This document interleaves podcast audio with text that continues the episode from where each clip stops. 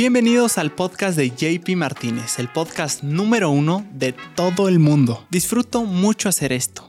Desde chiquito hago preguntas de todo lo que me parece interesante y para seguir haciéndolo, creé este podcast. Si me quieres ayudar a que mi proyecto siga creciendo, suscríbete a mi canal de YouTube y activa la campanita de notificaciones que está al ladito del botón de suscribirse. Aquí mero. Esto para que te avise cuando salga nuevo episodio y no te pierdas entre tantos videos. Y si me estás escuchando en una plataforma de audio, evalúa el podcast con 5 estrellas y pícala al botoncito de seguir. Muchas gracias y disfruta de esta plática que hasta ahorita ha sido la mejor.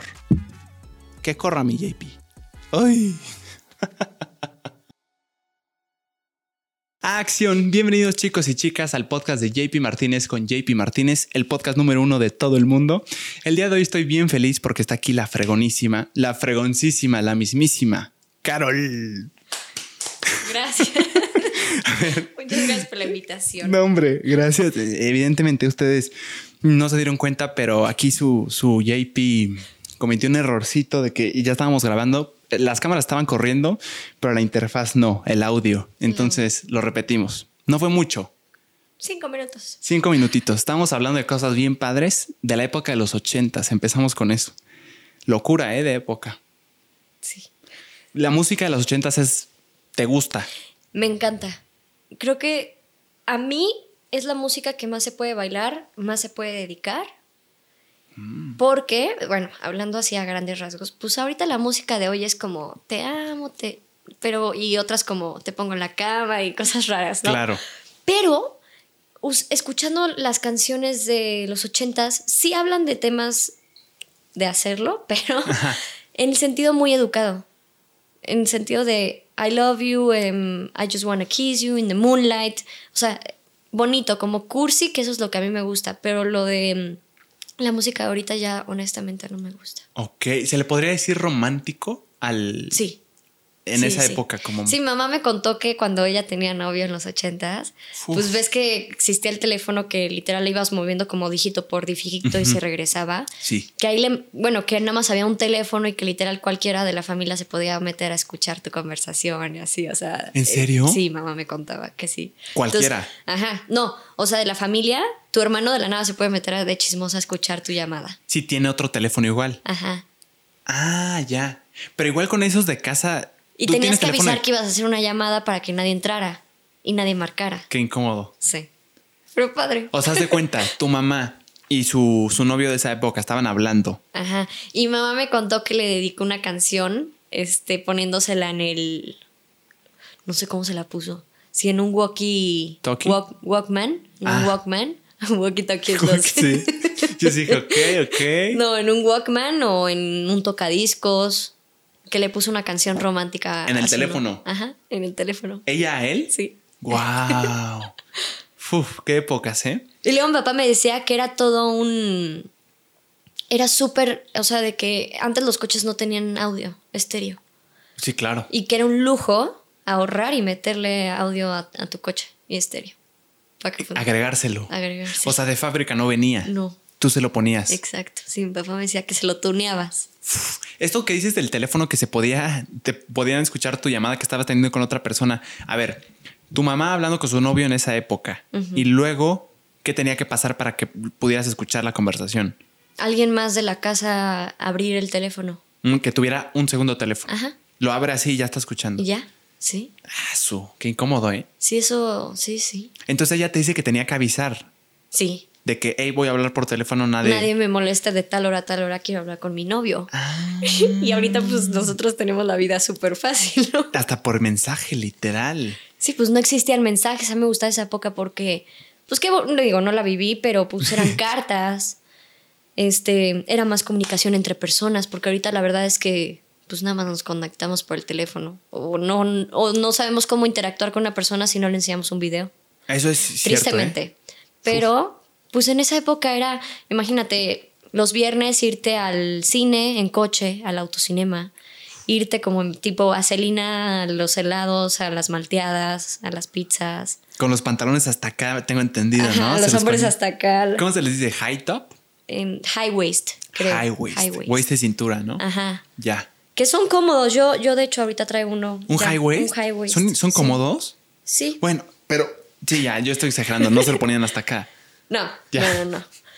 Ya. Pero imagínate, y, lo- y también los antros, mi papá me decía, es que realmente un antro hoy en día ya lo, lo hicieron muy feo, ¿no? Porque ¿Por pues, qué?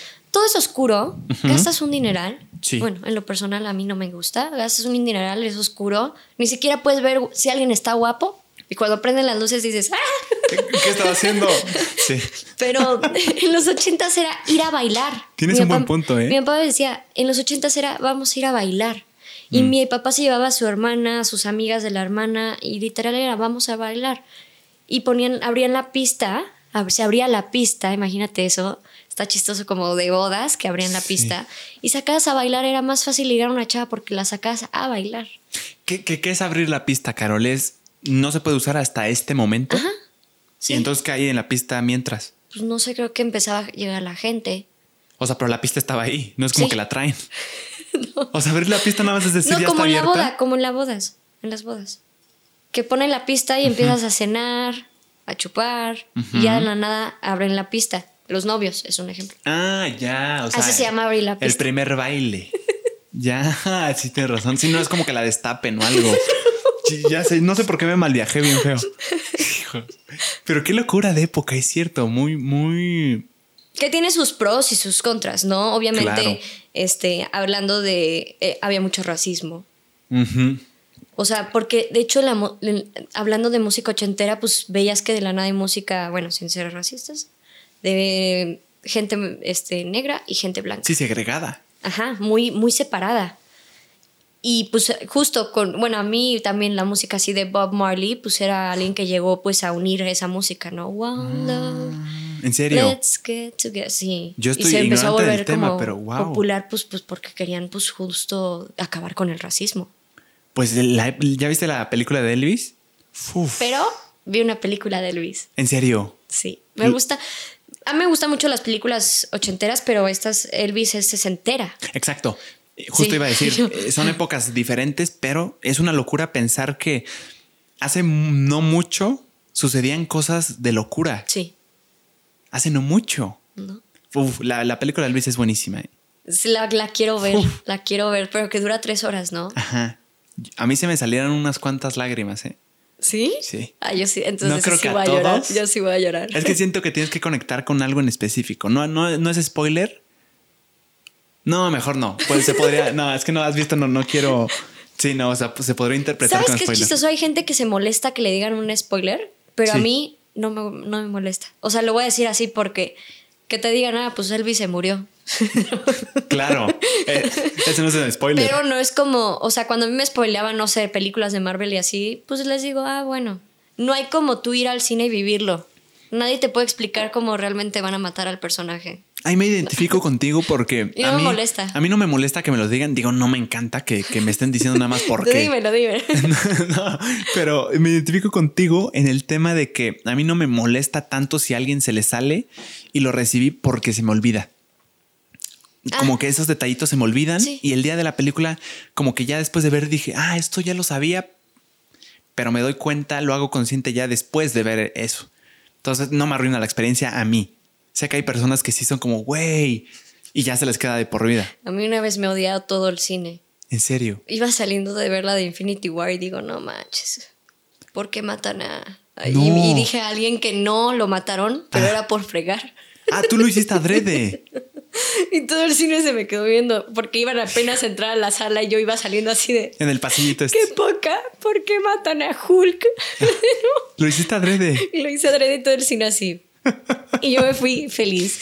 No inventes, claro. Eso, eso no cuenta, es nada más hacerles pasar un mal momento, ¿no? Sí, que digan, ay, pobre chava. Bien diga chava, ni siquiera era lo que pasó, pero pues era para fregar. Yo no hubiera tenido las agallas, ¿eh, Carol? Ah, bueno, te voy a contar, un- un- bueno, anécdotas que me ha contado un papá. Mi papá y yo somos uña y mugre. Yo vivo con mi papá. Ajá. Entonces él me dijo, cuando existía el cine en los ochentas, era de dos pisos. Y yo, ah, sí, era como palco y, y abajo. Ujú. Y tiene dos anécdotas. Una es que él es muy piromaníaco. O sea, mi papá, yo creo que por culpa de mi papá, en México han hecho muchas cosas de que clausurar muchas cosas. Antes en el cine se podía fumar. Entonces mi papá estaba fumando y es piromaníaco. ¿Qué es piromaníaco? Que le encanta tronar cohetes. Ah, sí, eso, eso es lo que yo tenía entendido, pero cuando dijiste cigarro tronar dije. cohetes. Ok. Entonces él me dijo que se compró una paloma de este vuelo. Ya tenía su chamarra. Y pues viendo la película, di- y decía, ¿lo prendo no? ¿Lo prendo no? O sea, mi papá, te juro, se queja de mí, pero le digo, papá, todo, todo lo que tú hiciste estuvo peor. Yo soy un... ¿Una paloma en un cine? Prendió una paloma en un cine y la lanzó. ¿Es en serio? Sí, pudo haber matado a alguien, pero nadie mató. Explota la paloma, todos se asustan, llega la policía, lo- bueno, los del cine, así la policía del cine, y ven a un pelón. ven a un pelón y fumando y le dice, tú, vente para acá, vámonos, para afuera, ¿no? Y ya. Y la película en los ochentas era de rollo. De rollo. Entonces empezó otra vez. tac, tac, tac, tac, tac. Y ya empezaba otra vez a correr la película y la gente gritaba. Mi papá dijo, fue como mi peor, como, este, Super Travesura. experiencia. Ok. entonces, mi papá me contó que en cuanto ya empieza la película, la gente empieza a gritar, ¡Cácaro! ¡Cácaro! Y cácaro es cuando no se escucha el audio. Y era nada más la gente de abajo donde mi papá tronó el cohete que los dejó sordos. ¿Es en serio? Pero entonces, ¿el pelón qué onda? Se Pensaron lo que la- llevaron y mi papá se...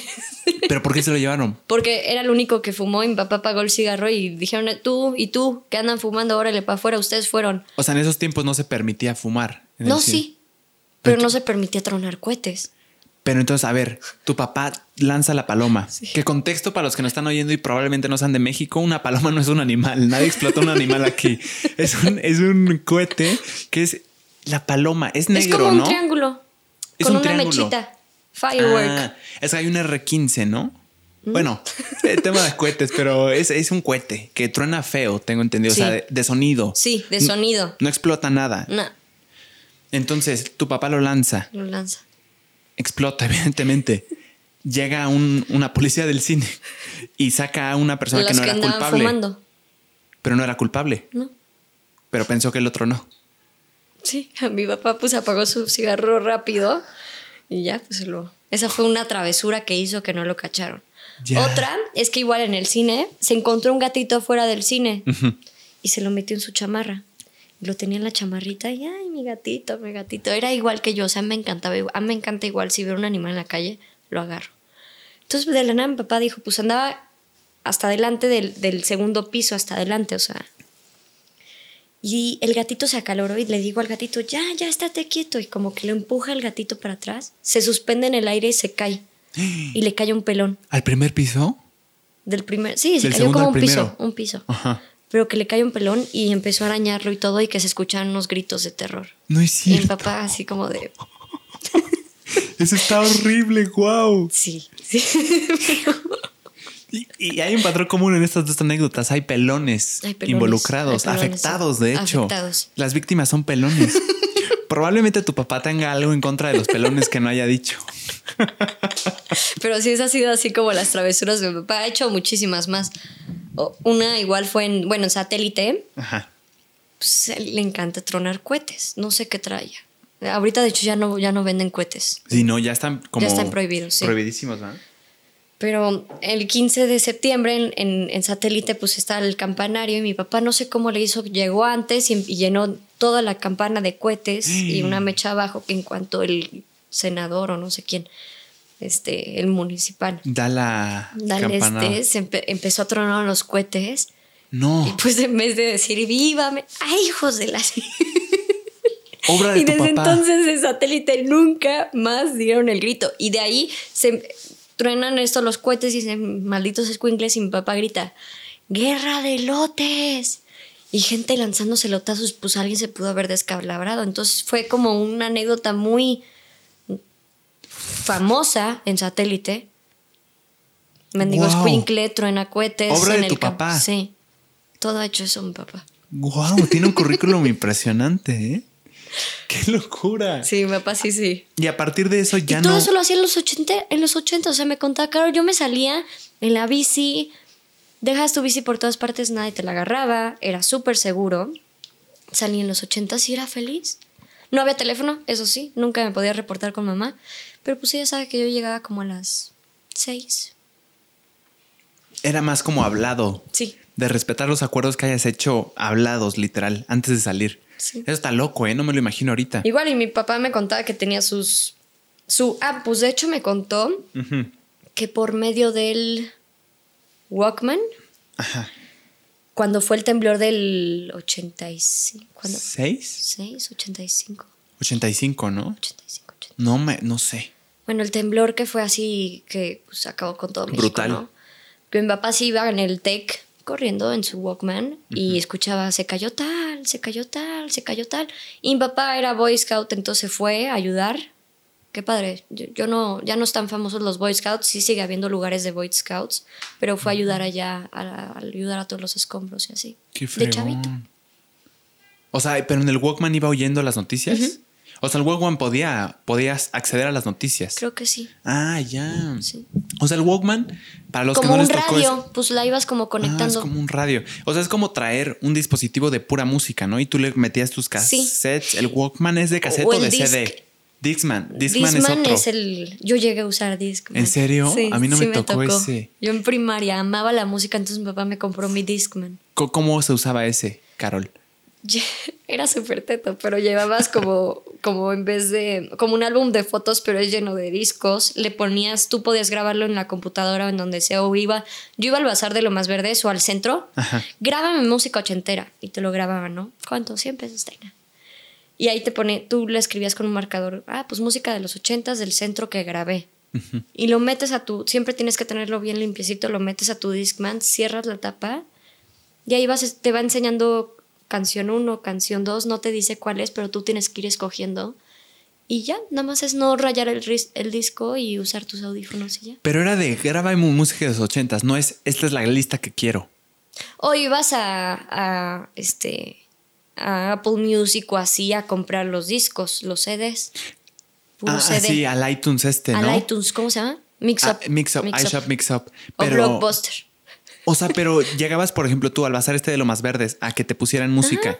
Era música de los ochentas en general. Tú no hacías una lista de esa es la que quiero. Era la sí que te- podía, ¿no? Ah, sí, podías. podía. Ah, sí, si le quería decir, oye, quiero música de los ochentas, ¿cuánto aguanta el disco? No, pues 100 canciones. No, pues quiero Britney Spears, quiero Michael Jackson, quiero Bee Gees, quiero... Puta, ponle lo que quieras, ¿no? Y ya, Qué belleza, ¿eh? sí. También en eh, esta fue los ochentas es época del fax, fue época del fax. A mí no me tocó. Bueno, que Chas está muy chiquita. O sea, tú creciste en, en Yo crecí cuando apenas empezaron los Motorola que jalabas y se abría como raro. claro, eh, abatible se puede decir. Abatible, ajá. Los Nokia que eran un tabicote. Sí. O las ¿qué- teles que tenían chipote y las computadoras también que tenían chipote. ¿Qué es chipote? Pues un chipote. O sea, en vez como de un que extra. sean planas, Claro, que yo también. como. O sí. sea, tu adolescencia, ¿en, a- en qué año las vi- la viviste? Para ver si. Creo que somos como del mismo contexto. Yo voy con el año. Lo chistoso es que yo nací en el 99, entonces. Ah, bien. 2017, tenemos Tres 2000. años de, de gap. Sí, claro, yo crecí con lo, con lo. Pero todavía te tocaron cositas. Es que es una locura. En esas épocas, la revolución de, de la tecnología era tan, tan dura, tan fuerte y tan rápida que literal cada año podía salir algo diferente. Por ejemplo, a ti te O sea- tocó el Discman, a mí no, a mí ya me tocó el MP3. El- ah, ok, ya. Y luego el iPod empezó el iPod. y luego ¿no? el iPod Classic, ¿te acuerdas? Sí, sí. El blanco, Chula. ¿no? Y luego era uno negro con plateado. Ajá. Y luego era ya el que el iPod que nos comprábamos todos. El, ajá, pero también, ¿te Bueno, acuerdas que el había un shuffle? IPod Shuffle. Sí, Un un cuadradito así. cuadradito chiquito. Sí, sí, que te lo ponías, te lo prensabas en la ropa, ¿no? Y un nano. ¿El nano cómo era? Era literal el cuadradito. Ese es el que decimos. El shuffle creo que era un uno.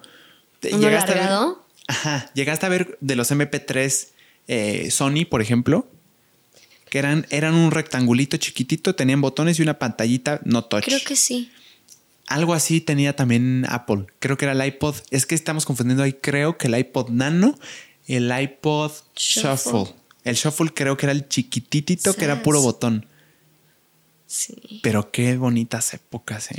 Es que pues disfrutabas las cosas. O sea, sabes, llegabas a tu cuarto o yo estaba en la escuela y siempre andaba con mi di- Discman. Digo, era antisocial, ¿no? ¿Se le conectaban audífonos al Discman? Sí, sí, no era. auxiliar. No se podía altavoz. No. Ya, muy bien. Sí, o sea, no lo puedes compartir con nadie ni nada. O sea, era como tu, Wow. este. Y luego empieza el Blackberry. Bueno, mi primer teléfono fue un Blackberry. Y Los decías, Blackberry pásame me tu tocaron. BBM. ¿Qué es BBM? Era un código para que te mandaran mensajes. ¿En como serio? WhatsApp. No, eh, ajá, exacto. No, no, no tenías el WhatsApp de una persona por medio del teléfono.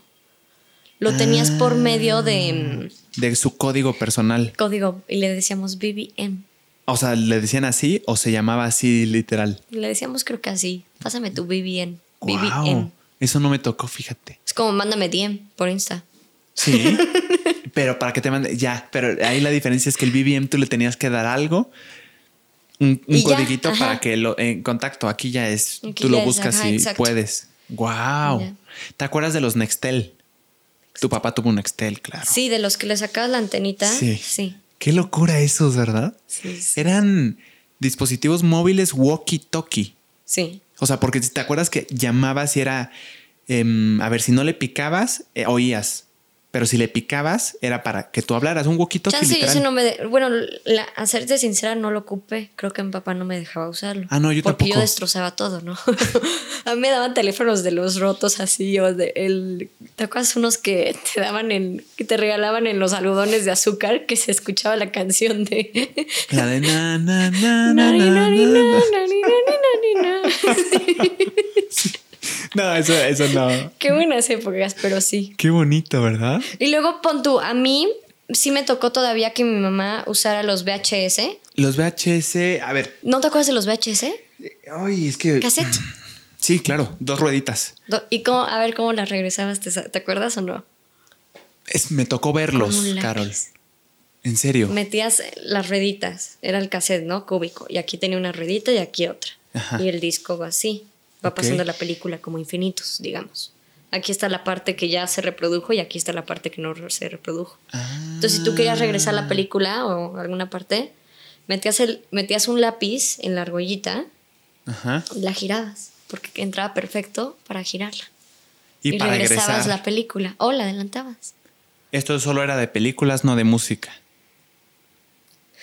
No, sí, sí, porque acuérdate que existía uno chiquitito. Ese no me tocó a mí, los chiquititos que metías al coche. Claro, Pero esos no sé cómo se llaman. Cassettes. Cassette. Ah, ándale, cassette. De hecho, había un Pero reproductor. chance VHS es como video. ¿Quién sabe qué? Ajá, algo. ya, ya, ya, ya, ya. ¿A ti no te tocaron los. el fax, Karen? Car- Karen, Carol. ya estoy delirando, de verdad. Yo creo que la, el refresco me hizo. Me hizo. La lluvia, la lluvia me, me enfermó. Sofía, ¿verdad? Perdón. ¿A ti te tocaron los. el fax, el sistema fax, Carol? No. Ya no te tocó ni a mí. Es que eso sí me vuela la Pero cabeza. sí, sí, mi abuelito tenía un. Ay, el que escribía así, la tinta iba y se pegaba así. Pic, pic, pic, pic. ¿Máquina de escribir? Ajá. Mm, sí, esas yo también las vi. Ah, bueno, pero ve, lo que te contaba del, del VHS, mi mamá tenía el de Michael Jackson de Thriller. Ya me pusieron Thriller en la tele y me traumé. Fue mi primer trauma de chiquita. En serio. Bueno, y también la escena de Dumbo. No sé a ti también. La escena de Dumbo. Triste, Dumbo. ¿no? Cuando, se lo cuando llevan lo, al circo. no, cuando lo drogan o algo así, empieza a ver como elefantes de burbujas enormes. Sí. Esa parte para mí fue traumática de chiquita. Sí está me daba miedo. psicodélica. Me Sí daba está miedo. psicodélica. Ándale. Ajá, psicodélica. Y de chiquito no entiendes qué está pasando nada más. Sí, no. Reconoces un mood bien diferente y bien raro. Sí, los elefantes bien, bien feos. Ajá. Sí. A mí esa parte me traumó. Esa fue mi primer Wow. trauma de chiquita. Y el segundo fue thriller. El video es, El da video. miedo, claro que da miedo. Y me tuvieron que buscar en VHS, en, en este blockbuster, cómo maquillaban a Michael Jackson.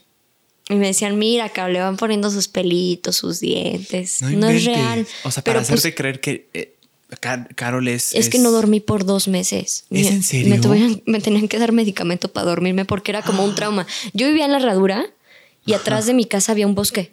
Entonces imagínate yo la luna llena y yo así, No inventes, Carol.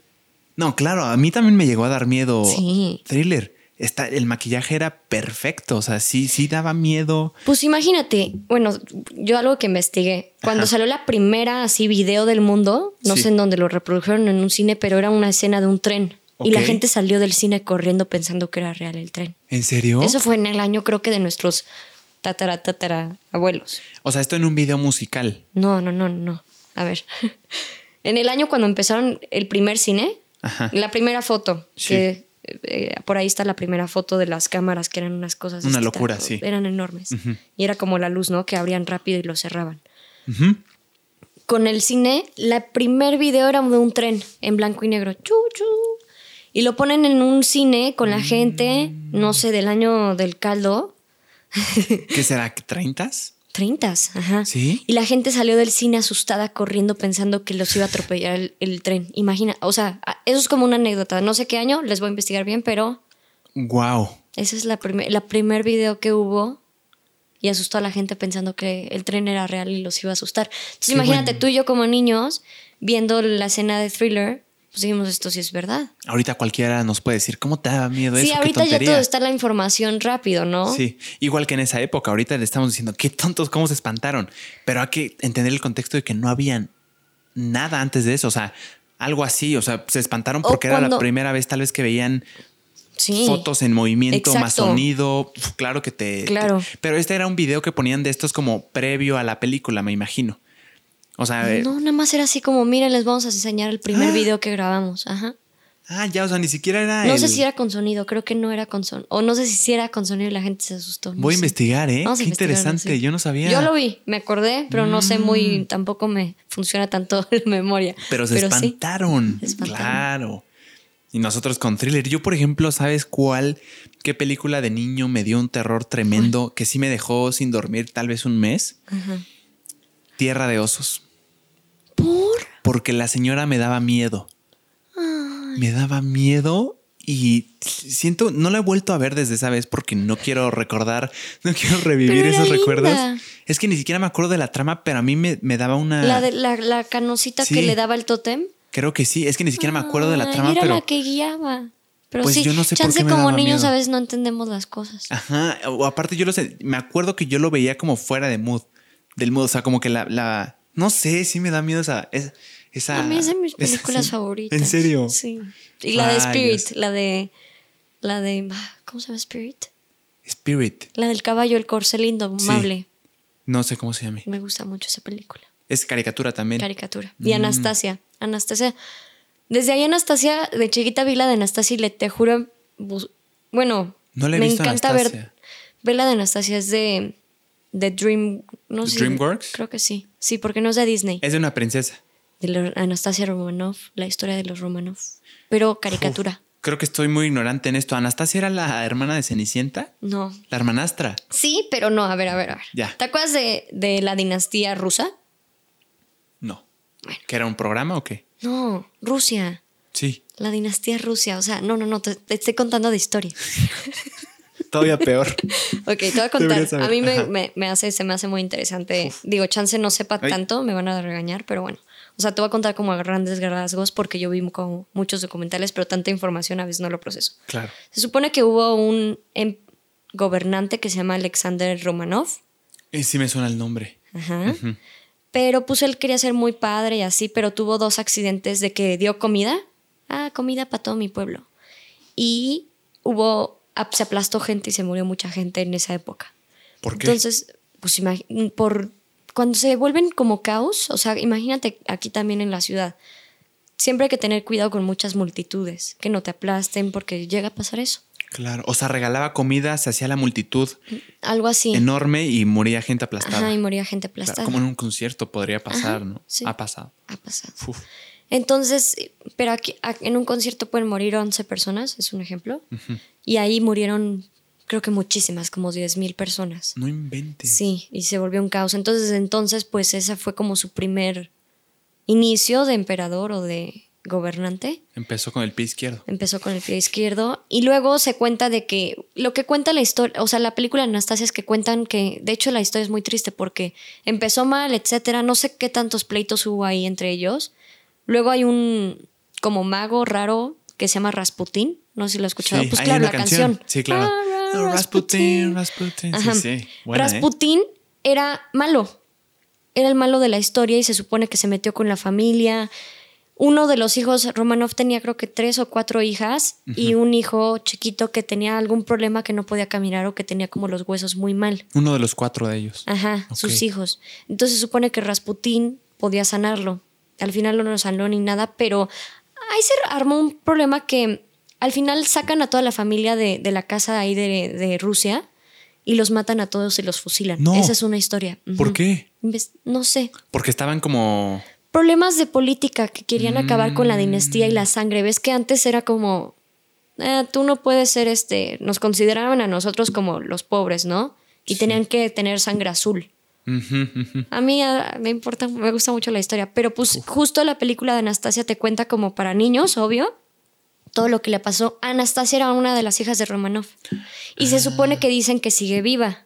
En serio. Hay no muchas, inventes. hay muchas. Ahorita ya no, ya se murió, Ah, yo creo. Pero en su momento sí, en su. Mm. momento balacearon a toda la familia, incluyendo a perros y a mayordomos y, much- y mucamas y así de, de ahí. A todos los fusilaron, los metieron en un cuarto y los fusilaron. Y dicen que Anastasia siguió viva. Entonces la película de Anastasia está muy bonita porque se supone que matan a toda su familia. Bueno, no bonita, ¿verdad? Matan a toda la familia y a que encuentra es a su abuela.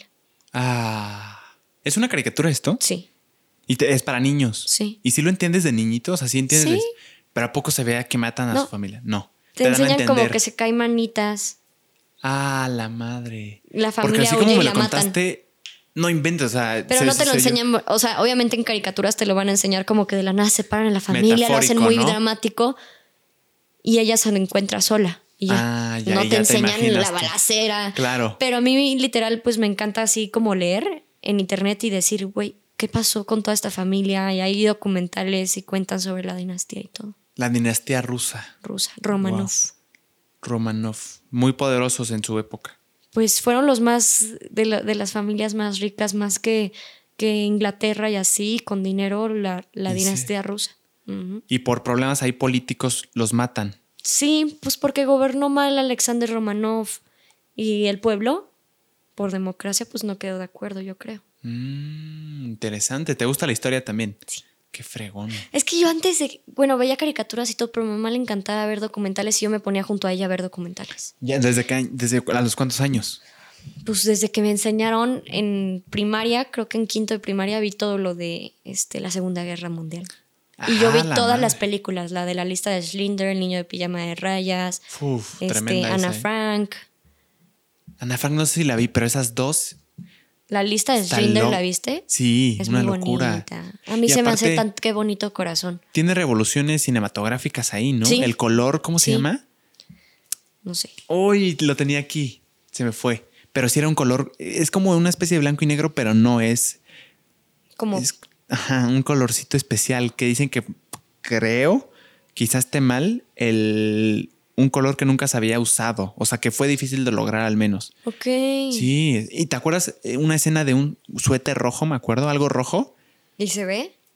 Eh, Ajá, lo no, rojo. La tendría que volver a ver. ¿No te Yo acuerdas nada más de eso? que empieza a salvar a todas las personas de ahí y la saca, ¿no? Ajá, pero ¿no te acuerdas una escena en la que hay como una multitud gigante que todos están como corriendo para todos lados y la cámara sigue, no me acuerdo si era un niño chico o una niñita con un con una prenda roja. Mm, sí Entonces, se toda la- ve. sí, sepia, creo que se llama el Sepia. color. Ah. Algo así, algo así, me acuerdo. es como. La ponen en un filtro, es como un café Ándale. raro, ¿no? Porque Tirándole como a gris, ¿no? Ajá. Exactamente. Entonces, esa peli- sí me acuerdo y ya, o sea, la vimos en la clase de historia. Entonces el, el profe nos iba diciendo de que esto y esto y, o sea, creo que no me hubiera dado cuenta si, me hubiera- si no nos hubiera dicho eso, pero sí, se, ya que lo hice consciente de que esto no es blanco y negro, es un color especial, sepia. ok. Sí, al menos yo sí lo aprecié y dije, wow, se ve muy bonito, no es blanco y negro. La voy a volver a ver para poner atención. Ay, Eso está no lo triste, sabía. esas películas me cuestan, ¿eh? Pero pues hablan de tu, de, la- de nosotros. Es cierto, entiendes muchas cosas también, ¿no? ¿Te aventaste la de mm, La vida es bella? Sí. No, esa sí me traumó también por, un, Ay, por varios años, ¿eh? bonita. Cómo lloré por mi papá, ¿eh? Oh. Después de verla por mucho tiempo. Es que no inventes. Yo Conectar veía esas películas y me ponía como pensar qué haría yo en esa posición. ¿Sí? Si, no, seguir, yo no. si seguir ayudando a que me mataran. No. Este, ¿qué se siente pues que te separen de tu familia? Es que a mí es- yo imaginármelo es lo que me ponía De hecho, hay un museo aquí en México que se llama el Museo del... ¿De la vida es bella? No, no, de... No sé, pero literal tienen un vagón. Aquí en el museo tienen un vagón de donde metían a todos y los llevaban a, a los campos de concentración. ¿Original? No. Y se siente la energía pesada. ¿Eso es cierto? Sí. Se ¿Qué sientes? un nudo en la garganta, o sea, se siente como feo, como cuando es que no es como un panteón, porque un panteón sientes como tristeza, nostalgia, Oye, pero igual se siente, ¿eh? En un Igual se panteón. siente en Yo sí lo panteón. siento. pero este en un tren vagón se, se siente dolor, Mm. se siente como como impotencia, porque no puedes hacer nada. O sea, se- cuando me metí, pues te, te pasan, todo está cubierto en un cristal y tú entras al vagón de cristal, pero pues estás en el vagón. Está todo oscuro, madera. ¿Cuánta, ¿Cuánto tiempo pasaron de ahí para llegar a donde los llevaron al campo de concentración? Me imagino el olor, dónde comían, dónde hacían, cuánta gente iba ahí, qué tan apretados iban. Sufriendo además. Bueno, a mí me, esos datos así como que vas, digo, la verdad es que te das cuenta todo lo que hemos evolucionado y cambiado, espero que para bien, pero te das cuenta apreciando que tú tienes casa, comida y sustento. Sí. Ya Y se lo puso valoras de deep otra la forma. plática. No, no, pero está, está muy interesante. Lo Sí, valoras sí. como nunca. Pues sí. Sí pasa muchas veces, ¿eh? Y con cosas tan sencillas, al menos en mi caso de que... O tener a tu familia. Es que das por hecho un buen de cosas. No sé si te pasa. El hecho de tener a tu familia. Es que a mí, justo por eso me gustan las películas. Justo por eso me gusta ver las películas hace rato que te comentaba cuando llegué. Que me encanta Grey's Anatomy. Ah, sí. Porque ves muchas enfermedades, ves muchas cosas que dices. De la nada, pues ya dices, ah, qué padre está la serie, es súper, ¿no? Pero te pones a pensar en tu cuarto, ¿por qué estoy triste? Y dices, ah, porque reprobé matemáticas. Y dices, Carol, no deberías estar triste por reprobar matemáticas. Da gracias porque tienes salud, no estás luchando contra una enfermedad terminal. Tienes casa, tienes comida, tienes sustento, tienes dónde comer cada día y sabes que vas a comer al día siguiente. Hay gente que no. Y aprécialo y agradecelo. Y siempre, pues, a mí me ha nacido como muy bonito de mi corazón. Algo muy padre es que yo desde chiquita, no sé, creo que he sido como alguien bonito. Se puede decir, yo quiero escribir un libro que diga el corazón puro. Porque tengo un corazón muy puro. O sea, O sea, te como noble. noble. Porque realmente a mí me... La gente, te voy a contar, a mí me encanta ir al mercado. Y siempre me voy al lado de mi casa, hay un mercado que se llama el Mercado Jacarandas. Ok. Y un día fui. Es peli hay una parte súper segura, pero la otra lado es peligroso. Y pues no sé por qué se me ocurrió cruzarme al otro lado. Pues o sea, de calle a calle cambia el nivel de seguridad drástico. Sí, sí. Eh, Hostia. pasas todo el periférico. Cruzas todo un puente enorme Mm. y llegas a, allá. O sea, atraviesas del periférico literal. Ujú. Ok. Pero pues un día pues yo fui y ya ves frutas, ves ropa este falsa, tenis falsos y está bien. A veces pues dices, no me alcanza para algo, pues me voy a comprar de la nada algo fake y está bien, también yo no juzgo. Bueno, yo siento que no deberíamos de juzgar, ¿no? Ok. Pero pues a veces digo, ay, pues una playera blanca, pues ¿qué me cuesta? 20, de la nada encuentras 20 pesos o 10 pesos y dices, "Ah, qué padre, pues lo voy a comprar, ¿no? Dame todo el paquete Dame todo el paquete. de mayoreo. Pero ya de regreso me encuentro una señora con un... Es que no es como... Aquí en México tendemos a usarlas estas como bolsas, pero son como de, me- de plástico bordado. Ah, caray. Plástico, plástico, plástico. O sea, como hechas a mano. Cuadradas. Es- son de muchos cuadritos hechas a mano. No, no creo que hechas a mano, pero es como plástico Ya, falso. Ya me la estoy imaginando. Ajá, de colores, resistentes, ándale. Pero son unas Sí, que les cosas puedes poner enormes. siete exacto. sandías Ajá. y las cargas en grúa y no se rompe. Se Esas. rompe primero las sandías. Ajá, exacto, sí, O la sí. grúa. O sea, esas bolsas no sé de dónde, Sí. cómo se llamarán, pero buenísimas. Buena tecnología, ¿eh? Sí. y vi una señora, una ya anciana, cargando la, la bolsa, pero se le hundía su, su hombro. Y yo pues estoy joven, voy al gimnasio. Me salió, es que ni lo piensas. Yo digo que el corazón tiene el acto más puro que puede existir. Me salió del corazón y lo pensé. Señora, ¿le ayudó? Me volteé a ver y como... Y ¿sabes? te hizo, no. ¿Te ima- te imaginas? Hubiera estado horrible. Sí me han tocado, ¿eh? Sí me ha tocado como viejitos que quiero ayudar, que literal son los Grinch y te dicen, sácate, quítate. Y tú, Ya. pero solo te quiero ayudar. Como que Bueno, les das ese pues orgullo, ¿no? De un- o sea, de que ellos quieren pensar que no todavía escuchan, pueden. O a veces no escuchan. Claro. O también O yo no me imagino a mí mismo, yo sí me sentiría un poco orgullo. O sea, no me encantaría. Sé que el acto es muy noble y bueno, pero es como, yo quiero seguir creyendo que yo puedo y todavía puedo. No, pero ¿No? incluso a mí cuando a veces voy en la calle y me dicen, señorita, ¿le ayudo con el súper? Órale, sí, ayúdame. Date. Date. ¿no? pero, pero bueno, justo lo que me pasó con esta señora le ayudó y fue de las pláticas más bonitas que he tenido en mi vida. ¿Por qué? Me enseñó mucho y fueron cinco minutos, o sea, de que le ayudé, me dijo, ay, señora, me hizo el, señorita, me hizo el día. Y yo, por, se acaba de morir mi esposo. No. Vine a hacer el súper y pues tengo un problema. ¿Ves esos que cuando te cortas la parte del pie nunca sana una enfermedad? ¿Como una especie de juanete? No juanete, pero Mm. cuando te, te- cualquier cortadita Que se queda la costra de por vida. y que no sanas y es muy difícil que te sane y es y, ah, no sé no Mm. sé si es este Yo no tengo ni idea, pero, Pero es sí, una enfermedad. Me, me imagino perfecto. que no cura. Entonces me dijo, "Mire, y vea mi Mm. pie, se le veía el pie yo así de, madre mía." O sea, feo, feo. Feo, feo. De que dije, ¿cómo puede caminar en estas condiciones? Pobre señora. Y ya pues al final le, le ayudé con el súper. Le dije, "¿Cuán- ¿a cuándo queda su casa? No, no, no, ya me voy aquí en mi camión a mi, a, a mi casa.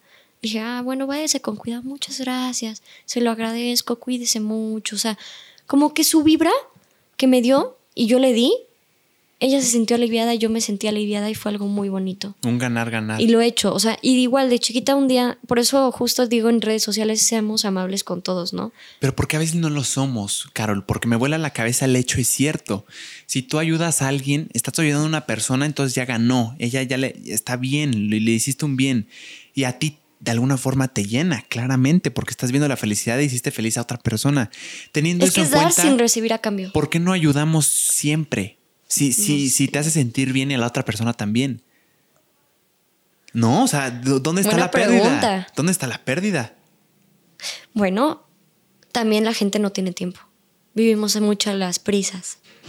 Y eso es una... O sea, a veces me pongo- a mí me encanta ponerme a veces en la calle y me pongo... Soy muy observadora y me pongo este, ahí pues a ver. Y la gente va en su mundo y en prisas.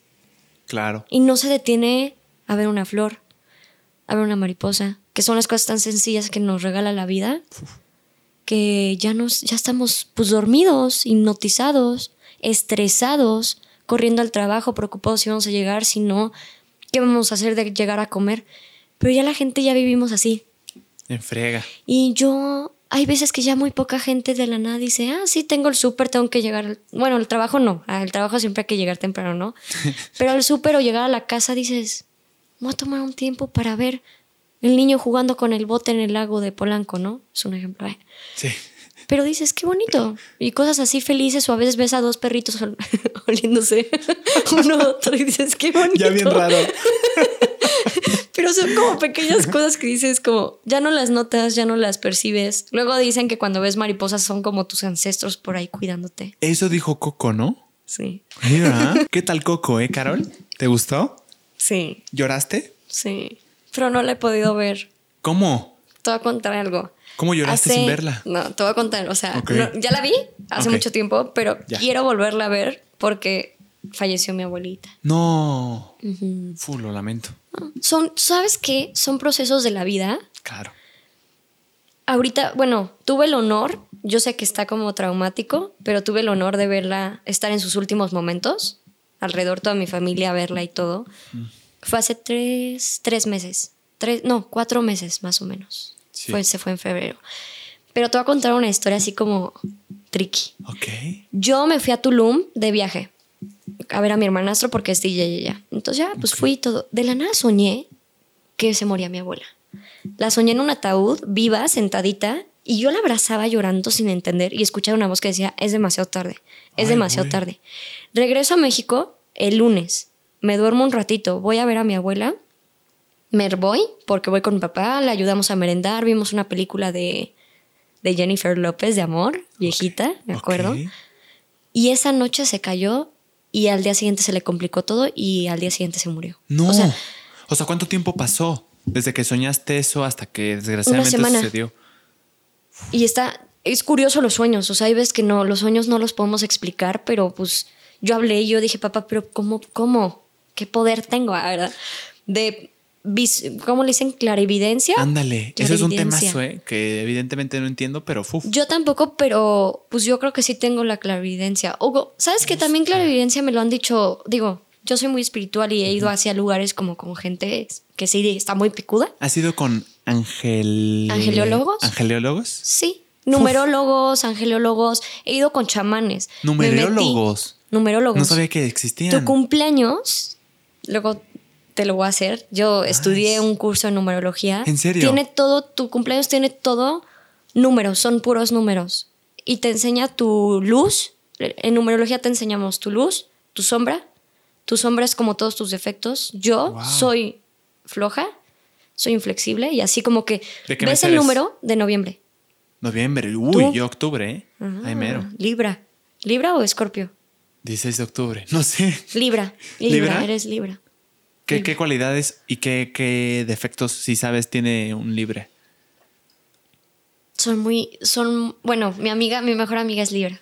Ya, ahí sí sabes. Nice. Y yo soy ascendente, o sea, es que esta como cosa, o sea, yo no creo en sí en los horóscopos, pero, pero, o sea, tampoco es como que leo todos los días mi horóscopo y, ah, te vas a ganar la lotería. Claro que, Uh, que crees que te define no, eso. No, pero sí siento que cada signo tiene, los, tiene ciertas características que lo definen. Ejemplo, tú, bueno, yo soy escorpio y tienes que sacar todo tu... Yo soy escorpio y eh, cada signo tiene un elemento. De la naturaleza. Ahorita te voy a investigar cuál es el tuyo. Ajá, de la Agua, naturaleza. tierra, agua, fuego. tierra, fuego y aire. Aire. Cuatro. Escorpio es agua y yo soy ascendente a Pisces y luna en Libra. Ok. Eso A de luna, ¿qué onda? Libra es aire. No, no, eso de luna, como que ya luna. No, y luna. O sea, Ah. haz de cuenta que cuando sacas todo tu horóscopo te dice, tú, tú tienes tu sol, yo mi sol es escorpio, ascendente Libra, eh, ascendente Pisces, este, luna Ah, en Libra, Júpiter en Leo. Muchas Pero esas ya son ¿eh? muchas jaladas, ¿no? Pero algo que me, me- o sea, yo soy muy chillona porque el signo agua es este dramático. Pues te pones a pensar cómo es el agua, pues el agua se puede meter en cualquier lugar, es flexible Sí. a veces puede crear este tsunamis. A veces es muy tranquilo, a veces es una cascada. Entonces eso te explica mucho de una persona. Puedo ser yo a veces muy tranquila, puedo ser a veces muy atrabancado, puedo a veces ser muy templada o puedo crear un tsunami. Entonces eso como que te, explica de la gente. Entiendo perfecto el Tú eres punto, aire. Carol. Ajá. Pero no entiendo, entiendo que puedes llegar a justificar y, y explicar incluso tu manera de ser de acuerdo a metáforas de alguna forma. Pero no crees que también se presta mucho a interpretar y que todo puede quedar para cualquier persona. O sea, ejemplo de lo del agua. Y esto no es crítica, ¿eh? esto es mera Ajá. curiosidad. El agua, ahorita dijiste que tsunamis, pero también puede ser calmado. O sea, ¿no, no crees que a cualquier persona se puede identificar con, sí, yo también puedo ser calmado? Mm, yo también puedo ser un, Sí, un maremoto. Pero ya si te digo más cosas, ahora te voy a contar un poco más de Scorpio. Scorpio Ya. que es un animalito. Que tiene atrás? Pues su aguijón. Sí. Somos vengativos. ¿Tú eres vengativo? Yo soy... Quiero ser sincero, vengativo, vengativo... No creo. Los escorpios en Soy general. orgulloso. Ok. pero no, no vengativo. O sea, no, no. Me guardo el rencor y lo tengo aquí, pero no te quiero fregar. O sea, no. Ah, si bueno, me haces una jalada, si me haces una jalada, tengo el rencor, pero no te voy a. Sí, a no, no vas para- a hacer nada para, para regresártela. Ok, sí, yo soy igual, pero a mí, digamos que sí me gusta, o sea, sonar está muy mal, ¿no? Pero a mí me, o sea, no es que sea vengativa, pero a mí me gusta como, ah, ok, me la hiciste, pues karma is a bitch, pues voy a esperar a... Me quedo así Ya. viendo cómo pues de la nada la vida se lo regresa a la gente, Ok. sin yo hacer nada. Pero pues me gusta. Ok, no. No, está- pues, o está- sea, digo, jus- justo. Yo siempre veo por la justicia, ¿no? Claro, y tú nada más estás esperando. que de alguna que se forma. haga justicia. Que de alguna forma es desearlo, ¿no? O no va por ahí. No, ¿No? no, no, porque Pero si igual estás esperando es porque sabes la- que va a llegar. La voz y tus pensamientos tienen poder. Nunca le desees, por eso yo siempre te juro, hay haters que tengo que me dicen, eres una tal, por cual, te deseo lo peor. Sí. Y yo les pongo así como, bendiciones. Te deseo lo mejor. amiguito. Ya, amén, ah. Pero les deseo lo mejor porque pues también mucha gente cuando te critica es un reflejo. Ahora, ayer les puse a mis seguidores. ¿Es un reflejo de ellos mismos? De ellos dirías? mismos, pero- ¿Algo que no les gusta incluso a ellos mismos? ¿O algo que Y les también me gustaría incluyo. tener? No, claro, todos. Cuando criticamos que eh, por qué es porque queremos tener lo que ellos tienen y la envidia nos hace decirle que invalidarlo porque solo nosotros no lo tenemos o va más por el hecho de se me fue la idea. O va más por el la tenía, estaba inspirado. O va más por el hecho de, o sea, cuando te cuando tú criticas algo alguien específicamente es porque tú quisieras tener lo que él tiene y no lo tienes o es porque Pues sí.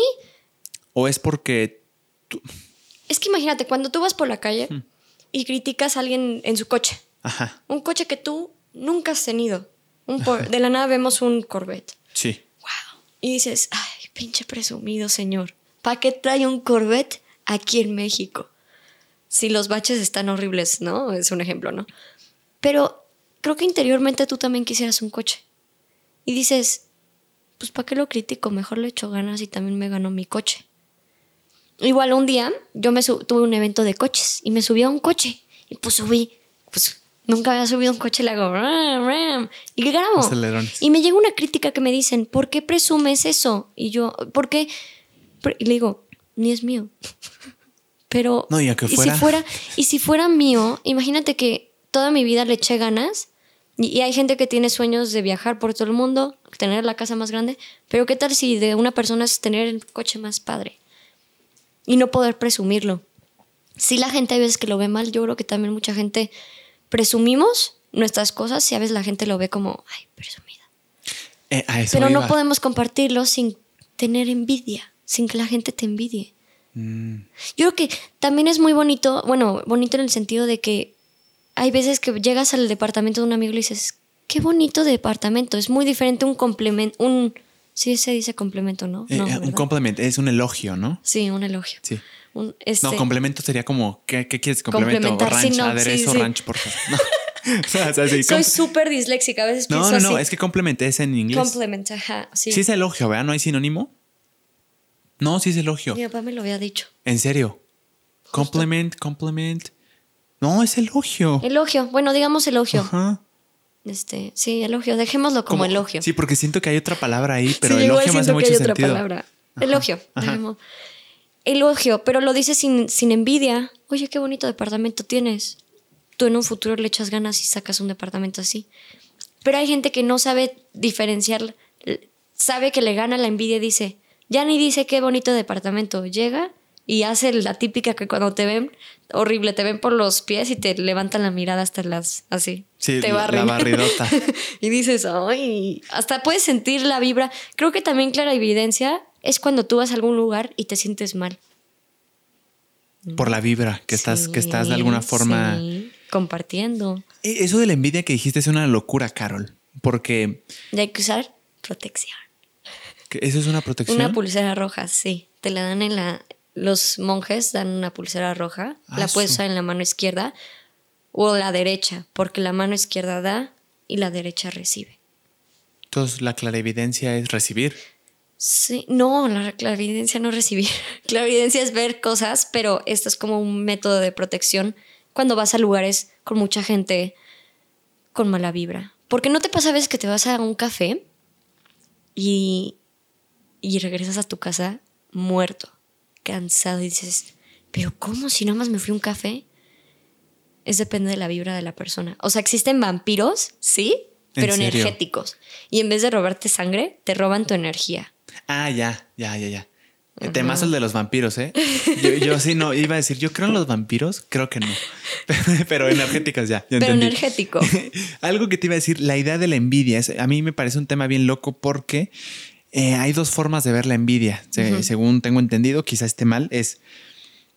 em, puede ser verlo de la forma, Carol tiene el coche que a mí me gustaría, pero ella lo tiene y yo lo puedo tener también. Los dos podemos tenerlo y los dos podemos ser felices. La otra forma O sea, ese es el, el bonito. Ah, de alguna forma. ¿Y el feo? Y la otra, la, la forma fea de verlo es, ella tiene ese coche. Maldita. Y no solo yo quiero tenerlo, si- sino quiero que ella no lo tenga. O sea, Como cuando que... éramos niños chiquitos que no queríamos que tuviera alguien el mismo juguete, ¿no? Exacto. O sea, siento que va también por ahí. Como Repito. posesivo. Ajá, o sea, Como los siquiera- tóxicos ahorita con los no, ah, ¿verdad? Ya ni siquiera un, te- ni siquiera un tema con el, con el, con la cosa, con el objeto en sí, sino el, que no el quieres hecho que de- le vaya bien a esa persona.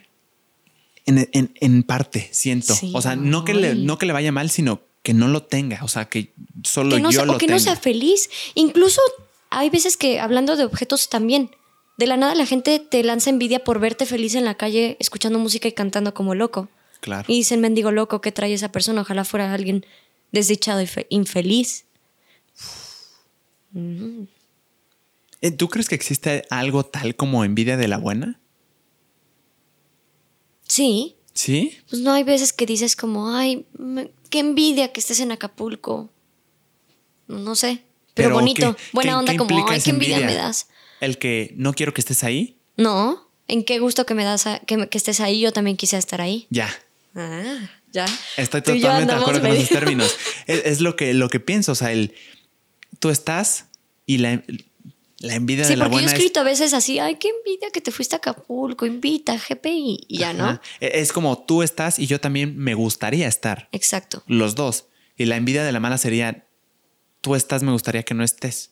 ¿Y O sea, por porque- qué viajas? ¿Por qué tienes dinero? ¿Por qué te vas de viaje? Porque yo tú no quisiera puedes, ¿no? hacerlo, ajá. Ya. Ok, sí, porque estoy pensando como una persona mala. Que diría una persona? Digo, no sé, esto es mi, mi- mi punto Sí, de vista, por ahí lo he punto oído. de vista, ¿no? No es como que soy psicólogo clínico en lo absoluto, pero ¿qué temas la envidia? Envidia de la buena, es que sí, también hay personas que dicen que envidia de la buena es solo un engaño para justificar que, que- que sientes como para mm, hacer más linda un sentimiento, hacer más lindo un sentimiento feo, que es la envidia. Pero no, o sea, yo sí creo que puedes desear algo que otros tienen, pero sin, sin desear que no lo tengan, sino Anhelar. deseando que, exacto. Creo que es muy diferente. tenerlo. Mi papá me ha dicho, nunca desees, porque el deseo es el ego el que está hablando. Un demonio desea. Mm. Deseo poseerte. Deseo que seas mío. Pero anhelar se lo dejas al universo. Anhelo que sea buena persona. Anhelo llegar a tener dinero, el que el universo me tenga preparado. Porque qué tal si ser millonario no es... Yo digo, quiero ser millonario, quiero ser millonario. Y cuando soy millonario me gasto todo el dinero y acabo en el bote. Pero hay veces, la vida es tan perfecta, siento que te da lo, lo, lo necesario. Y mucha gente, bueno, yo siento, las pruebas de la vida, hay veces que te roban. A mí me han robado, hace poco me robaron mi bolsa. No me digas, en la Te calle. da un coraje, no, en una fiesta. No, todavía peor. Pero lo bueno es que siempre tuve mi teléfono conmigo. Digo, se robaron. O sea, la dejaste en un lugar, tu Sí. bolsa, y ya regresaste y no estaba. no estaba. Qué coraje. Sí me dio un coraje muy triste. Pero bueno, ¿Supiste quién fue? No. no, Ya. ya, pero. Pero ¿qué se hace? El karma va ahí por él. Siempre hay que obrar bien si no te va a ir mal. Siempre hay que obrar bien si no te va a ir mal. O sea, Sí. es como tú pateas sentido. a un perro y el perro te va a morder de regreso. En cambio, si tú acaricias al perro y no le haces nada, ¿por qué debería de hacerte algo mal la vida? Así es la vida. Tú sé un ojete y patea y ofende a la gente, grita a la gente y luego estás en tu casa llorando porque te, te va mal en la vida. Y ¿Por qué no te das cuenta porque tú no eres bueno con la gente. Hasta con un perro, hasta con una planta. Son esas cosas que yo procuro tener así, ser muy minuciosa de siempre. En el cajero, chance hay veces que la actitud de la gente no, no me favorece, ¿no? Pero, hola, muy buenos días, ¿qué tal? ¿Está su día? Bien, y hay gente que se te abre. Bien, súper, ¿y la tuya? Pues ya me quiero ir a mi casa con la familia. Ay, ¿cómo está la familia? ¿Cuántos hijos tiene? Y le vas sacando una plática chiquita. Ya, en y lo que sacas van los pasando. micrófonos y empiezan a grabar podcast. Estaría buenísimo. Punto, hay unos videos en TikTok que literal me rompen el corazón. Digo, si yo tuviera el dinero lo haría. Que llegan y le dicen a un chavo, oye señora, quiero comprar unos pañales para mi hijo. Tiene un dólar que me preste. Y había unas groserías que le decían, no, get out of here. Y él así como, de, "Puta, bye. Y uno le dijo, sí, ten. Oiga, ¿y ¿por qué quiso ayudarme? Y él dijo, ah, porque es bonito. Y el chavo dice, ah, sí, pues le mentí, joven, no necesito un dólar. Y a cambio le doy 500 dólares. Qué bonito se escucha que hay gente así como ángeles que ayudan a la gente. Es cierto, hay gente Y, que y le esos encanta videos ayudar. me encantan. Si tuviera yo el dinero, o sea, ayudo. Y literal sí lo hice. De que un día me pidió una señora este dinero y le di, pues no tenía nada y dije, 200 pesos. La señora se soltó a llorar y me dijo, usted, y yo, señora, cuando la vida le da mucho, usted también tiene que compartirla con la vida. ¿Qué me cuesta dar 200 pesos? Le voy a ayudar a esa persona. Pues qué lindo forma de verlo, ¿eh? Sí. A veces sí creo que sí.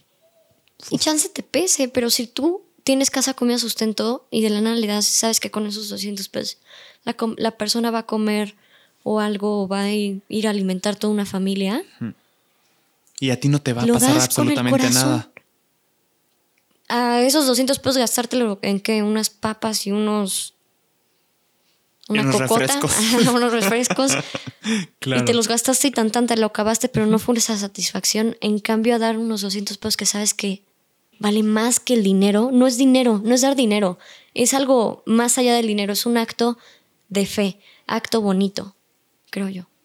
Y, y de querer hacer sentir, o sea, de, de, De ayudar. querer aliviar a una persona de una situación fea, ¿no? Creo que ahí está lo, lo bondadoso porque puede ser relativo. O sea, si, si a una, una persona le puedes cambiar la vida, o sea, 200 pesos para alguien puede ser mucho, para alguien mm, puede ser no tanto, es, es lo que estás Bueno, haciendo por aliviar, Por ¿no? aliviar, sí, sí. O sea, la situación. darlo de corazón, en este caso de seguro corazón. le alivianaste el día al menos. Sí.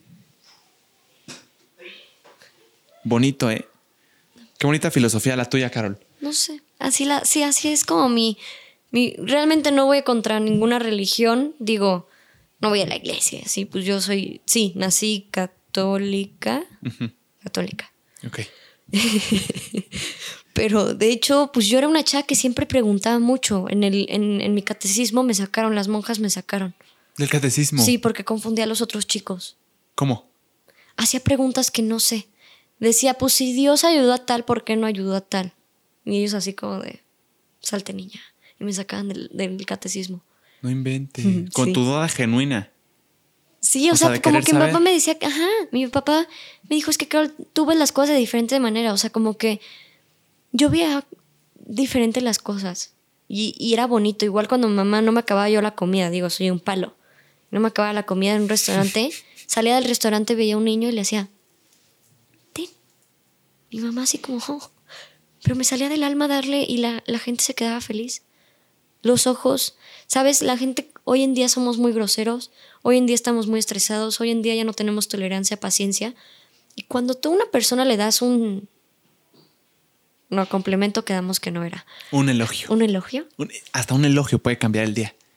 Puede cambiar el día, puede cambiarle la semana, incluso la vida. Lo que representas. Si tú le dices a alguien qué bonito huele o qué bonito se ve, le puedes cambiar la vida a esa persona. Sí. Yo así de chiquita en el súper le dije a una señora, oiga, qué bonito vestido. La señora se soltó a llorar y me abrazó. ¿En serio? Y yo así de...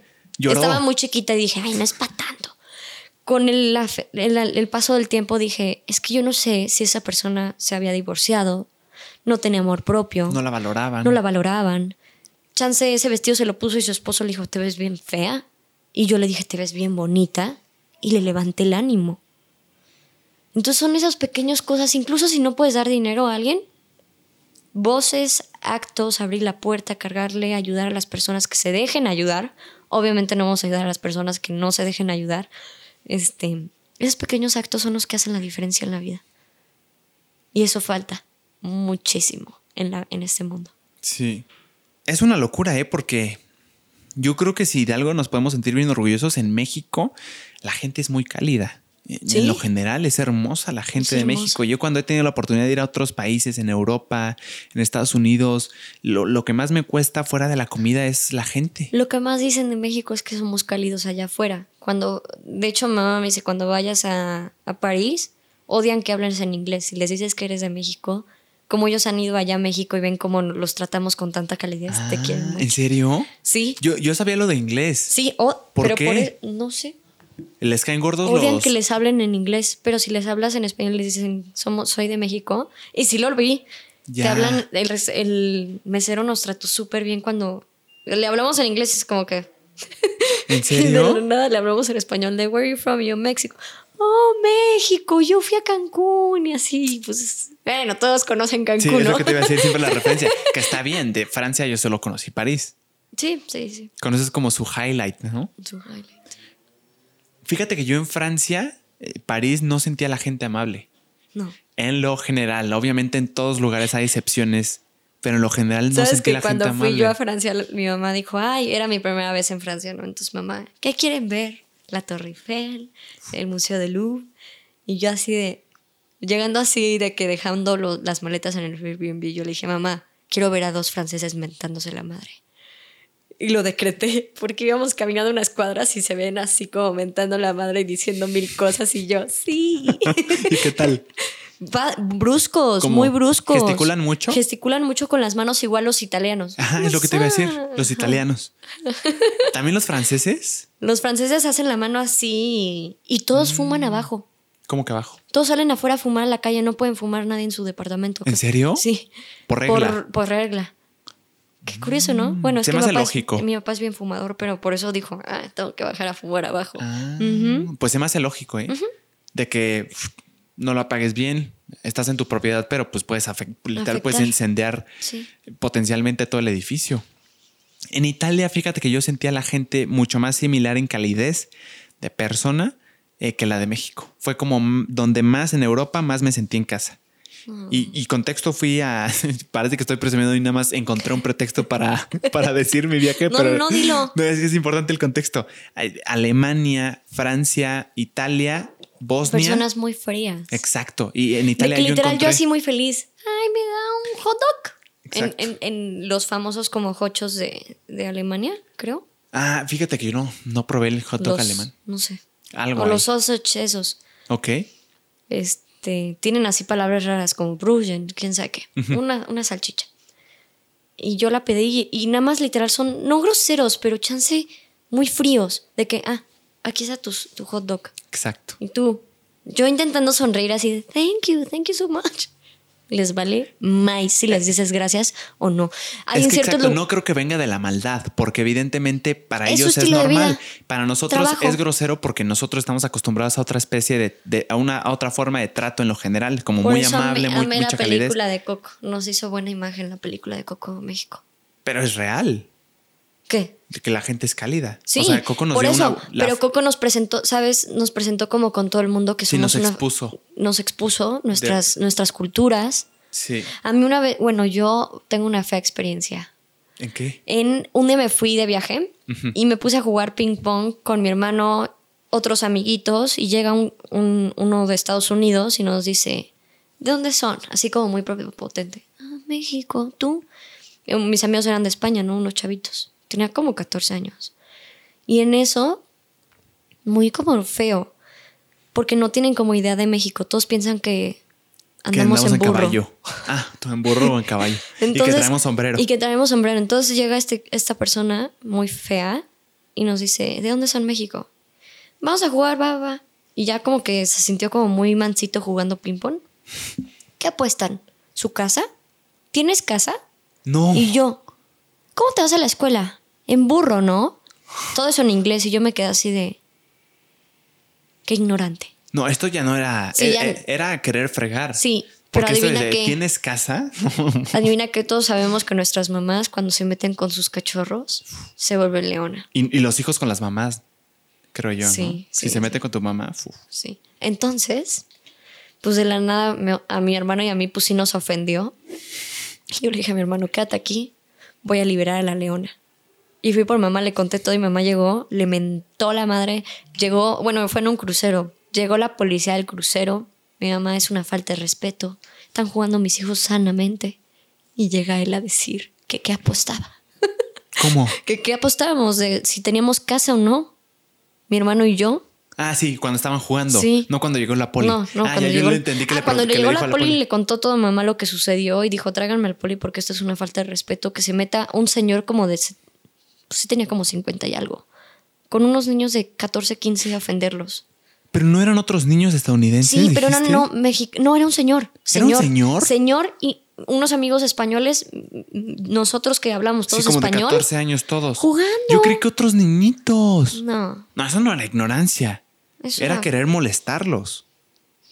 No inventes, yo creí que otro niñito. Pero sí me han preguntado De que cuando voy justo a Estados Unidos de viaje y así me dicen, oye, ¿y tú te vas en, en, en Donkey a la escuela? Y yo así de, Ya. No manches, México no es así. Sí, ya. Eh, sí, eh, No nos imaginan con el sombrero, con el cactus, chupando tequila, Sí. como en- así como.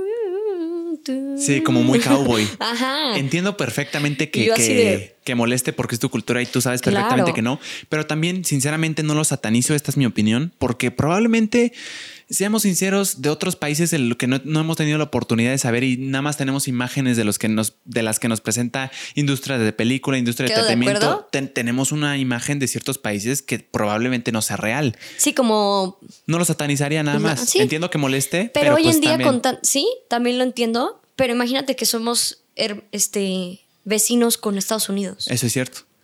O sea, yo sí tengo idea de cómo es este, los Países Bajos y Canadá. Sí tengo idea.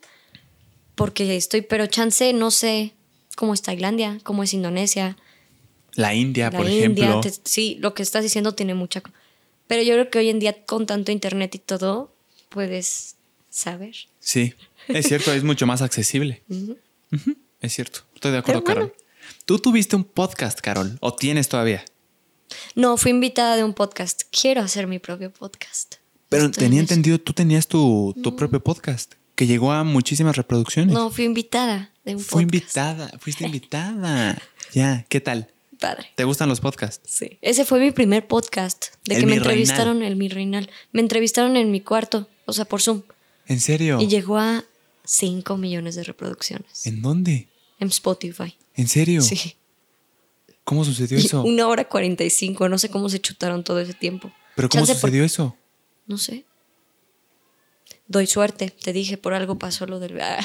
¡Qué locura, eh! En Sí, Spotify. en Spotify. 5 millones de reproducciones. Antes que nada, Conté de mi vida. ¿eh? Gracias. Pero Conté ¿cómo, cómo se vida. viralizó? No sé. Ni yo le di publicidad, así que digas, uh. Nada más dije, como oigan chicos, apareció en mi primer podcast, vayan a escucharlo. Y ya. Pero llegó a 5 millones de reproducciones. A la madre. Pues te- tengo que decir que, que, yo, bueno, creo que es tienes difícil, una ¿no? personalidad muy podcastística. Creo que sí. Hablas y tienes muchas Es que anécdotas. es que soy como un loro, sí platico muchísimo. puede y ser. eso es maravilloso para el podcast. ¡Wow! Sí, ¿Te pero gusta el formato? sí. Es de bonito, hecho, ¿no? quiero hacer mi propio podcast, pero como de, bueno, ya sabes que mi contenido es de motivación, pura motivación. Porque pues casi en la radio siempre escuchamos noticias, malas noticias, pero ¿quién? Me gustaría hacer como un radio que te desee los buenos días, Mm, está padre. que nadie te los deseó. Está bonito el concepto. ¿eh? Motivarte, darte un como empujoncito para que saques la mejor calificación hoy, entregues el mejor trabajo a tu jefe, como esas pequeñas palabras de, de anhelo que le De damos. aliento. De aliento, aliento iba a decir, dije anhelo. Bonito el concepto, ¿eh? Sí, eso me gustaría como Suena un algo que me gustaría oír. para él, Que para me den ti. los buenos días. Sí, Chulada. nada. Y que hable como mucho de rupturas. Bueno, a mí me partieron mucho el corazón. ¿En serio? Mucho. Fu, ese, ese tema de las Y yo- relaciones me vuela la cabeza, ¿eh? A mí igual. Hace poquito estuvo buena. aquí la fregona de Aish y me contó. Me contó su peor cita, me contó de la. Hablamos del amor de, de una manera bien profunda y es una locura que siento que la lógica no llega a entender. O sea, explicar un corazón roto por medio de la lógica, mm, al menos a mí no me hace sentido. ¿Cómo, cómo explicas que, que te duele el que. Una, o sea, es que se me hace difícil pensar que dos personas se aman, Y luego son se aman por mucho tiempo y de la nada alguna persona o probablemente las dos se dejan de amar, se dejan de amar, o sea, tan solo eso de por qué si se amaban tanto y de una intensidad tan fuerte, porque abruptamente y de madrazo ya no se aman. No tiene sentido. Ok, te lo voy a explicar. A ver. Esta es como mi. Ve, junta tus manos. Así. Ajá, Así. Para los Este que es el están amor. oyendo, entrelacemos Yo, los dedos. Entrelacemos los Este es, este es tu amor con esa persona. Apriétalas fuerte, fuerte, fuerte. Sientes así la energía, todo. Sí. Ahora, vamos a soltar el primer dedo y esa va a ser la primera pelea de pareja. Una, dos, tres. Un dedito. Ok. Suéltalo. Ya. ¿Ya? Sí. Ya no es la misma. Ahora vuélvete a pelear con esa persona. Ya no la Otro misma. dedo levantado. Otro dedo, así. Sí. Ahora otro. Ya no la misma. Pierde intensidad. Pierde intensidad hasta que de la nada se separa. ¿Pero y por deja qué? de ser. ¿Por qué perdería intensidad algo que alguna vez tuvo una intensidad tremenda? Bueno, dicen que lo que rápido empieza, rápido termina también. Yo creo que tienes que. Una pareja debe de ser primero tu mejor amigo y luego ver qué onda de pareja. Siento yo. Pero también puede pasar que en esos casos rompan. O sea, es normal, me refiero. ¿No? Sí. O sea, mira, te voy a contar así como a, ran- a grandes rasgos lo que yo pienso del amor. Yo antes era la persona que me. que dependía muchísimo de la persona. O sea, como una especie de codependencia. Sí. Ya. O sea, yo era como un changuito de que me daban amor y era como y me le pegaba a la persona y era como muy feliz. Y por eso, bueno, he leído muchos libros de Walter Rizzo ahorita, el de bueno, de Walter Rizzo hay muchísimos de rupturas, de aprendiendo a quererse a sí mismo. Ya te, ya te olvidé, no, ya te corté. ya Ahora te como olvides una canción, ¿no? sí. Está buena, por cierto. No. Ya te olvidé. ¿De quién es? Vuelvo a ser Libre libre, otra vez, vez. Rolón. Na. Es Ya te un- olvidé, Yuridia. Es Yuridia. Me mataste, Pero es. Viste de las manos. Uf. Me enseñaste lo inhumano. Lo inhumano que ves que puede ser. Buenísima. ¿Yuridia o Yuri? Es Yuri, diferente. Yuri, Yuri. Ya. Yuri. Algo traía así. Sí. Con ¿Sabes? I. Uh, a ver, voy a- nada más a cambiar drásticamente el. Sí, no, claro. ¿Sí que lo tú cambio o no? Lo que tú quieras. Sí, claro. Luego regresamos. Bueno, yo antes de que existía Shazam, yo buscaba la música escuchándola y lo escribía en YouTube. Me mataste, me tuviste entre tus manos, me enseñaste lo inhumano. Y lo Y, infeliz y me salía. fue. Ese era mi Shazam. Sí, yo también lo llegué a aplicar. De hecho, te digo, en Hasta serio, que en serio. maravilla de Shazam, pero una te locura. juro, y a- hasta la fecha lo sigo haciendo porque hay canciones que Shazam no identifica. 100%. 100%, es Y cierto eso. Hay veces que pongo como la de, la de, ubicas la canción de Scatman, No, la ¿cuál de es? I'm blue dabadi. Claro, Entonces sí. yo nada más ponía blue dabadi ba da Sí, y te sale, claro. Te digo algo todavía más loco, Carol. Bueno, no, no más loco, pero algo loco. Yo también hacía eso y había veces en las que el inglés no lo reconocía bien y ponía tararararararara. Tararararara. Ajá. Y por O alguna razón inventabas sí, la palabra y la agarrabas. sí la agarraba. Sí, sí, sí, era el Es bueno. una locura eso, ¿eh? Sí. No entiendo cómo se, se hace. Tarararara. ¿Qué, O qué a te veces puede decir hasta eso? música electrónica ponía como. Dup, durup, durup, Así. Turip, tiri, tararararara. Ándale. ¿O cuál era otra? Es una locura eso, ¿eh? ¿Cuál es la canción de Calabria? La de Destination, I don't know. Entonces ponía la trompeta. Tu, tu, tu, tu, turu, tu, tu, tu, tu, tu. Y la reconoce. Y la reconoce. Está loco eso, es un algoritmo genial. ¿Sabes ahora que ya como escuchamos, sabes? no sé si te has dado cuenta que ya no hacen videos tan padres musicales? Y antes era toda una producción el nuevo video de Katy Perry. Sí. O Michael Jackson hacía toda una historia de que iba ligando a la chava. Ahorita los videos nada más son fondos, colores y bailan. Tú en mi cama, yo en... y así. Sí. Ya, Pero también sigue habiendo locuras de videos, ¿no? ya no mucho, no sé. Es cierto, ya no he visto Ya tantos, pero ya no le invierten creo que tanto. Y ¿Crees? Sí. yo, yo sí creo que hay artistas creo que que, ya lo siguen haciendo más caro. Sí, pues es que yo creo que hasta esos videos que dices que sí, sí son muy comunes de- como del fondo y se ve bien, se ve bonito. Se ve bien, pero lo hacen un- una toma en la calle, una toma en un fondo con colores y globos y láseres y... Sí, sin duda eso también es carísimo, Karen- Pero ima- Carol. sí, sí, sí, me imagino. Esta vez pero... te dije Karel. Karel. Yo, Dime Coco. no, ¿sabes cuándo? le- lo curioso es que no soy Carolina, solo soy Carol con él al final. Oh, buen nombre, ¿eh? Me- Había una película así, ¿no? Carol. Era de miedo. ex- ¿Ah? Sí, ¿no? Ya no sé. Pero a mí me pusieron Carol, o sea, cuando la gente no se acuerda de mi nombre, le digo como acuérdate, Christmas Carol. Y ellos, ah. ¿Qué es Christmas Carol? Así le dicen como Christmas Carol, hay canciones que se llaman Christmas Carol. Luego dicen que Carol Ah. se llama la novia, la, la, la señora, la ponen en muchas películas como Carol, en la esposa de Santa Claus. Ah, o sea, se supone que el nombre de la esposa de Santa Claus es Carol. Dicen, ajá. Ah, no sabía eso, Y ¿eh? luego, en muchas películas, en algunas películas la ponen como Carol. Luego, a mí mis papás me pusieron Carol porque mi abuelo paterno se llama Carlos. Materno se llama Carlos. Yo fui la primera nieta de la familia y pues, como era niña, no me pudieron poner Carlos. O sea, tu papá se llama Carlos también. No, Eh, abuelo materno. Materno, el- el papá Como de para mi seguir mamá. la tradición de estos Ajá. de que al primer hijo, hombre, se le pone el nombre del papá. Ándale. También en las hijas, eso sí no sé. no sé. Eso no lo tengo bien oído. O sea, de que nace la primer hija, el primer hijo, y es, es, es niña. Yo no lo haría. ¿Se le pone el nombre de la mamá? Eh, tradicionalmente hablando. Tradicionalmente Sí, dicen que también. sí. Creo Ah, que sí, sí. eh, según yo era. O de la abuelita. Mm. En honor a la abuelita, si la amaste mucho, si la quisiste mucho, pues le pasas el nombre. ¿Eso ¿no? por qué será, Carol? ¿Por, por querer como seguir la herencia de Sí. la identidad, tal vez? Pues puede ser que sí, ¿no? pero a mí me pusieron, mi abuelo todavía no había muerto nada, pero este le pusieron, me pusieron en honor a, o sea, mi papá investigó que Car- Carol significa en, pol- en polaco, significa Carlos. Entonces, por eso. Y también por el Papa Karol Wojtyla. Uf, Karol el Papa. Juan Pablo II. Me lo pusieron en honor a él porque lo amaban muchísimo. A mí me pusieron Juan Pablo por el Papa Juan Pablo II. Carol, estamos conectados. ¿eh? Para los que no vieron, nos dimos un puño, pero estamos un poquito lejos. Oye, súper. Sí, a mí me pusieron Pues Juan en Pablo por honor, el Papa. ¿ya ven? Pero es que tremendo personaje. Yo fui a su tumba, Honor, la vi en la tumba en el Vaticano. Estaba ¿En bien serio? bonita, sí.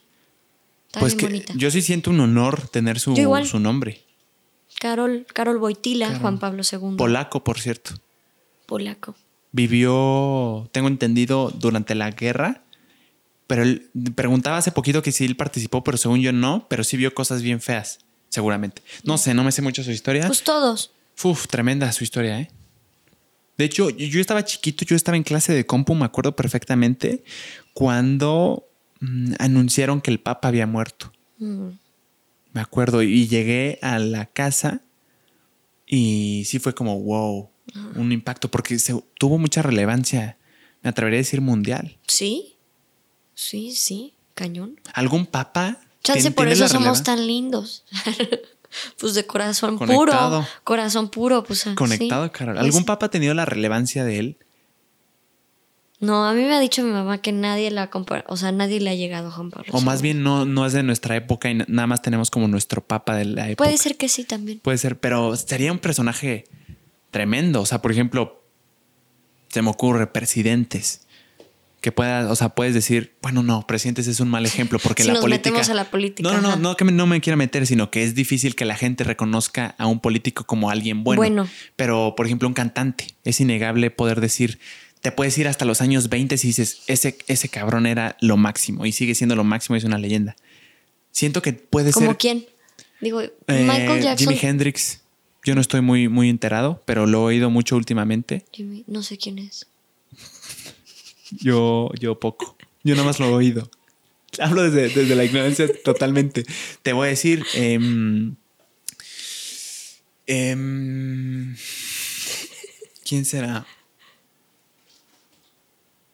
Es que, por ejemplo, hace poquito vi la lista de los 100 según Ay, no me acuerdo si era Forbes. Un, un- algo de música muy importante. Un sitio de música muy importante hizo una lista de los 100 compositores más grandes de toda la historia del mundo. Así decía. Obviamente me la eché, Carol. Una locura. Y tenía ahí eh, compositores, intérpretes también, que, que los googleé y era de que de 1934. Nice. Claro, o sea, se reconoce la grandeza desde hace mucho tiempo. También estaba en los primeros lugares John y Paul McCartney, por ejemplo. Ok. De- hace- claro, o sea, yo siento que el Papa Juan Pablo sí fue algo Que llegó a marcar. exacto. Sí. Historia. Como Muhammad Ali, Ali el boxeador. Ándale, buen ejemplo, ¿eh? también. Buen ejemplo, Carol. Sí. Que es innegable su. su Es que su justo esa talento, gente es la que. ¿sabes? Y lo padre, bueno, no lo padre, pero esas personas lucharon contra muchas cosas. Si, o sea, si te das cuenta, son personas que le dijeron que no, tú no puedes, tú no lo vas a lograr. Oprah, yo no sabía, su historia es muy triste. Fue, No me la sé muy bien, ¿eh? Tengo fue, ahí fue destellos. violada. ¿En serio? No. Imagínate todo, todo lo que pasó. Yo creo que fue, también dice que fue pobre, o sea, que fue violada, pasó muchos traumas y ve la persona que soy. Eso es lo que a mí me impacta, que las personas que más se, se lanzan contra las cosas y van nadando contra corriente, así yo le digo a la gente que lucha por sus sueños, nadamos contra corriente, llegan a ser, dan ese salto y llegan a ser las personas que son hoy. No sabía eso de Oprah, ¿eh? ¿Te sabes su historia de No. ahí de vida? O sea, cómo llegó hasta ese punto. Por medios, pero luchando, pero sí, sí fue Porque sin duda es indudable su talento y todo lo que se forjó, todo lo que chambeó para estar ahí. Sí, sí. Igual Salma Hayek.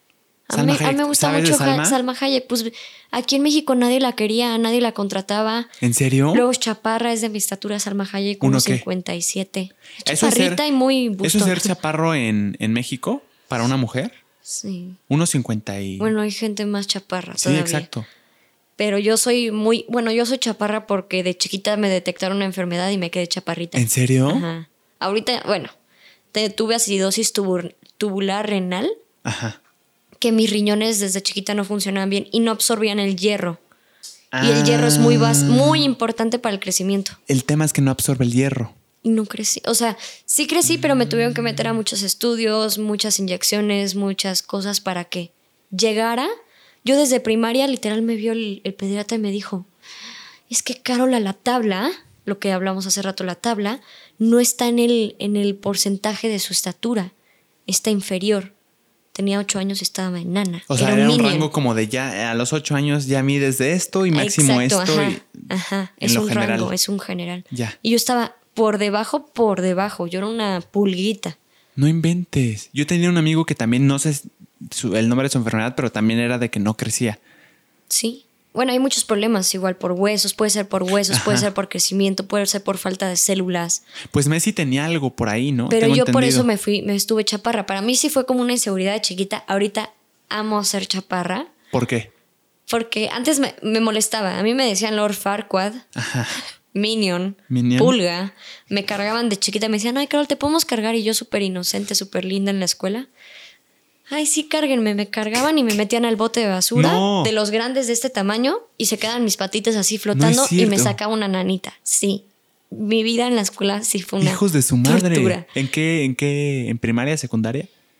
Toda mi, mi ¿Es en escuela fue muy boleada. Hijos de su madre. Por la estatura. ¿Y por qué les caía mal? No sé. También era la hija de la maestra, o sea, mamá estudiaba ahí, entonces la hija de la maestra todos la odiaban. No. Sí. La vida no te quiso por un tiempo, ¿eh? No, fue como por 15. Muchos me dicen, es que a veces yo digo, el dolor es temporal. Las Ya. cosas son pasajeras, son temporales. Y me escriben, Carol, ¿a poco son 8 años? Y le digo, pues yo duré 15 años. De puro bullying. pues sí, sí, sí viví una etapa muy triste. No triste, porque agradezco, porque por algo pasan las cosas. Y Soy te una, forja, ¿no? De alguna forma. fui una persona que no tuvo amigos. O sea, fui muy introvertida. Bueno, que aquí no parece. Sí. Fui introver- introvertida más bien. Nunca fui la chava popular, nunca fui. Era la nerd, pero me fui muy feliz. O sea, no me molestaba. No me podría identificar más contigo ahorita, ¿eh? Yo también. Pero lo padre es en que. primaria no, en, en, en secundaria. No, yo Bueno, desde, nerd yo desde en kinder digamos que todos tenían amiguitos, obvio, pero primaria y secundaria y prepa, sí, nunca fue así de amigos. Era incómodo porque pues yo en primaria, ay, ¿qué van a hacer hoy viernes? Y se codeaban las chavas así de cállate. No. Nada. Hijos nada, no vamos a hacer nada. Va, ay, bueno, ok, bonito viernes. Regresas el lunes y decían, estuvo poca madre la pijama que hizo Sofía. Y tú así de, ay, No había una pijama y nadie me invitaba nunca, no, si les cagaba, no tengo idea. A mí en secundaria me pasaba eso, ¿eh? A mí mi papá me dijo que yo siempre llegaba a mi casa llorando y mi papá me dijo, Carol, cuando tienes lu- luz propia, incomodas al que está en la oscuridad. Esa es una muy buena frase, me gustó Tremenda mucho. frase, sí. Pero pues sí, cuando alguien tiene, y, y hasta ahorita estoy viendo ese brillo. Nunca lo vi, nunca lo había visto. Y ahorita que ya soy yo, tenga amigos, no tenga amigos, me tachen de, de otaku, que me gusta el anime, que me gustan los ochentas, me da igual. ¿no? Claro. Porque ya soy yo. Por fin, antes te juro yo era, y, y lo voy a admitir, mi mamá se iba, se iba en cualquiera a Estados Unidos, ¿qué quieres que te traigan, Carol? Y yo, ropa de Abercrombie, para caerles bien a la gente. Y lo voy a admitir, ¿no? Todos lo hicimos Todos alguna lo vez. hicimos, Tal vez pero- no con Abercrombie, pero con muchas cosas, sí. para encajar.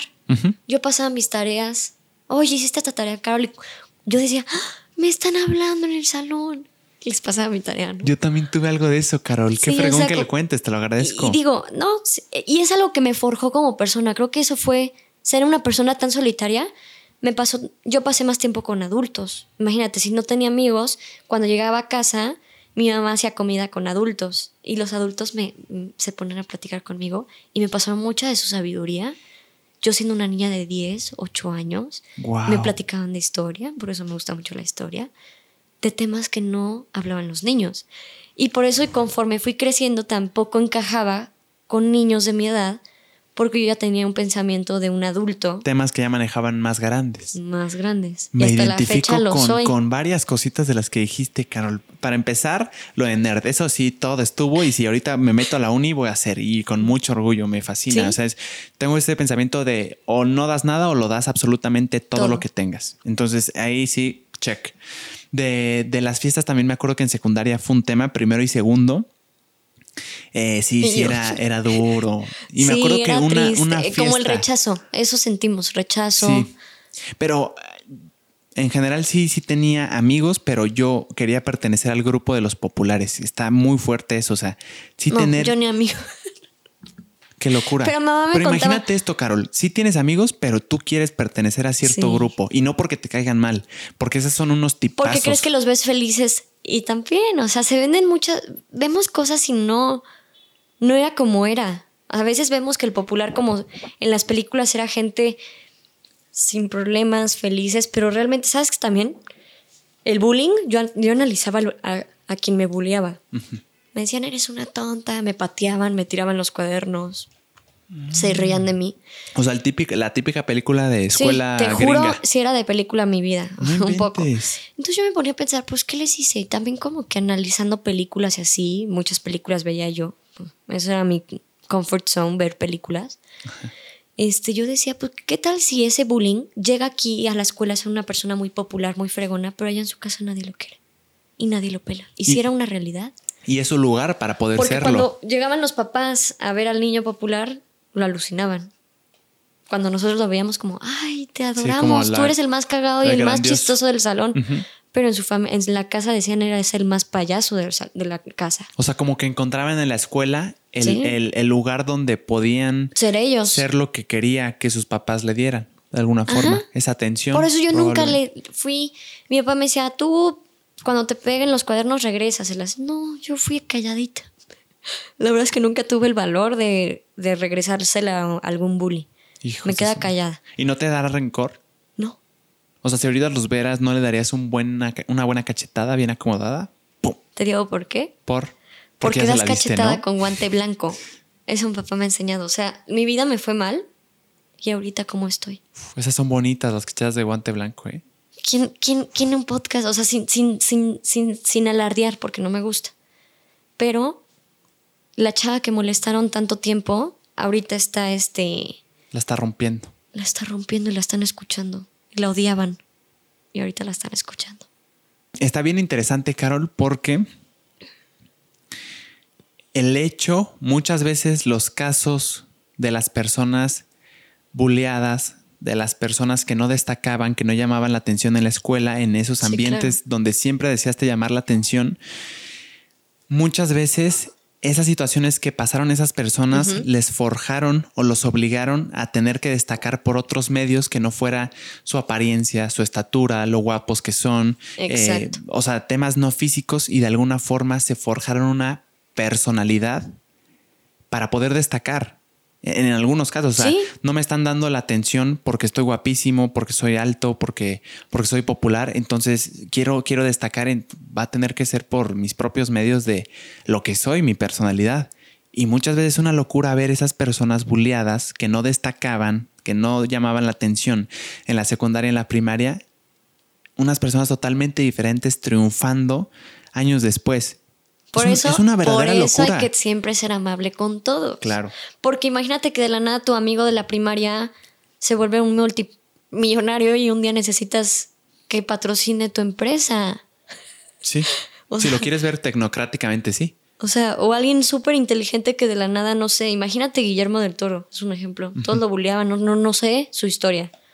Pero imagínate la gente que hoy está viendo que la persona que bulleaban hace películas bien padres y es un fregón en lo que hace. Y, y debe Y algún día quisieras, por eso siempre trata bien a la gente. ¿Y Porque te no imaginas sabes cómo cuándo- arde? Eh, o sea, pon- hay que ponernos en los zapatos de ellos. O sea, el hecho de que ellos pensaron que por mucho tiempo ellos no eran nada y no iban a ser nadie y, y ellos eran más que, que, que Sí, tú claro. incluso, ver que ahora están en otras ligas y tú te quedaste ahí, debe arder como nada, como pocas cosas en esta vida, ¿no? Uf, temazo, ¿eh? Sí, o sea, y sí fui así como, digo, hasta la fecha tengo pocos amigos, siempre mi mamá me dijo, a veces las amistades se cuentan con los dedos y te sobran muchos dedos. Yo nomás tengo tres amigos. Amigos. Amigos, amigas. Para la, pe- para la fiesta, tengo muchísimos. Claro. Pero para la buena y la mala de, oye, estoy triste, ven y ayúdame, pocos. Yo nada más pienso en dos, ¿eh? ¿O Incluso. dos? Dos amigos. O sea, amigos. Amigos. Cuates, 110 mil. Muchos, 104 mil, 80 mil. Sí, y y que no es que no te lleves bien con ellos, es que te llevas poca madre, Pero pero, no, hay un nivel de profundidad ni de conexión. Que le Exacto. cuentes cosas que no a cualquiera, ¿no? Exacto. Tú tres. Dos, tres. Yo, yo, yo dos. es que creo. son pasajeras. También he tenido. Mi mejor amiga se llama Regina. Otra que la considero mi amiga. pero- Saludos, Regina. Saluda. Otra que considero mi amiga, pero puedes creer que la conocí y nunca la he vuelto a ver, pero la- literal fue tanto la conexión que es mi mejor amiga. Le dije, tú vas a ser mi dama de honor, te adoro, te amo. Ah, su madre. Tuvimos una plática tan profunda que la considero como mi amiga. Una vive- sola vez hablaste con ella. No, una sola vez la vi. La vi en todo, en un viaje, en un crucero. Y nunca Ya. más la volví a ver. Nos despedimos, pero hasta la fecha siempre me mandan felicitaciones en mi cumpleaños. Yo a ella. Ah, su madre. Vive en Sudáfrica. No es cierto. Se llama Neja. Me encanta su nombre. N-E-H-A. Neja. Wow. Y aunque ella no habla mi idioma ni yo su idioma, nos comunicamos en inglés y me quiere mucho. Qué locura pensar en eso, ¿eh? Sí. Sí, sí ha pasado. Sí me ha pasado Y de. pues, ¿qué otra amiga? Pues yo creo que, que ya. Porque hay veces que las amistades te vuelves muy amistad y de la nada se te se van. Que crecieron, y ya ¿no? no regresan, ajá, o tienen otras vidas, o tienen hijos. Eso pasa mucho en prepa, ¿no? En secundaria. O sea, no sé, yo acabo de salir de prepa hace un año y me acuerdo que todos nos jurábamos Sí, ser Que- uña y mugre. que íbamos a estar. que Bueno, esto yo no me pasó eso, pero lo que- vi. Que muchos se fueron a la Ciudad de México, otros a Monterrey, otros a Guadalajara y que se iban a seguir viendo porque la unión que teníamos era impresionante. Vivir tres años al menos de, de la prepa es algo, una conexión bien fregona y en la realidad pocas veces nos volvemos a ver. Eso es algo desgarrador, ¿eh? Porque en la prepa como que siento que sabes que los amigos que tienes en ese momento no van a... Probablemente muchos no van a prosperar. Claro. Y- pero tú quieres creer que sí, pero realísticamente sabes que no. A, a mí eso me pasó, tú no? Sí, ¿Tú, tú no. sí pensaste, o sea, tú sí pensaste que estos iban a ser tus amigos por... Pues no tenía amigos. En la prepa tampoco. Regina nada más. Bueno, sí. Regina la conocí en secundaria, es que está chistosa esta historia. Ya la he contado muchas veces, pero la voy a contar aquí. Pues me bulleaban, entonces pues también era incómodo ir al recreo y comerte tu sándwich solo y que te vieran comerte tu sándwich solo y que tú te voltearan a ver. Que todos te juzgaran. Entonces yo me iba al baño ¿En a serio? comer mi sándwich, como de, las escuela, sí, er- como de película. Eras de los niños que sí, de la película. Como de película. típica. Y me iba a ir a comer mi sándwich. Pues la verdad nada me molestaba y andaba en mi teléfono escuchando mi música en el baño y echándome mi sándwich. Yo sé que no suena tan higiénico, pero Pero que, o sea, las películas lo retratan como un buen lugar, ¿no? sí. Privacidad al es calladito, 100%. y Nadie te molesta y estás en tu, contigo. Es tu momento de shut down everything. Y, y de la nada empecé a ver que mis tenis, siempre veía unos simple, mismos tenis al lado de mí, abajo. Comía mi sándwich y dije, y cuando tocaba el timbre salíamos las dos y nos volteábamos a ver, nos dábamos las manos y vámonos a clase. Siempre se veían. Hasta que un día le, le dirigí la palabra a Regina. Y dije, hola. Y, y desde entonces es mi mejor amiga. Ya llevamos. Dicen que cuando. O sea, estaban pasando por lo mismo, Carol. Sí. De que no querían estar, no tenían muchos amigos y se iban para Ajá, no estar. Hace cuenta que dos personas, pues rotas, se juntaron y se hicieron como una persona. Y conectaron en el baño. Conectamos, sí. Y es así mi amistad que la tengo así en mi corazón. Qué chulada de historia, ¿eh? Sí. Se cierra el círculo. El viaje del héroe. sí. Wow. Y pues esa amistad la, la, o sí, la cuido con todo. Lo padre es que puede pasar el tiempo.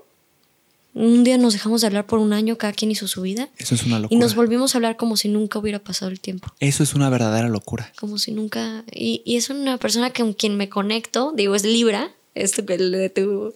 Yo soy Libra. es del 4 de octubre. Ah, bien. Yo soy 16. Es, es Libra. Y tengo tanta como conexión como en palmas con esa persona. Mm. Que literal a veces estaba en su casa y literal nada más estábamos ahí acostadas y nos reíamos solas.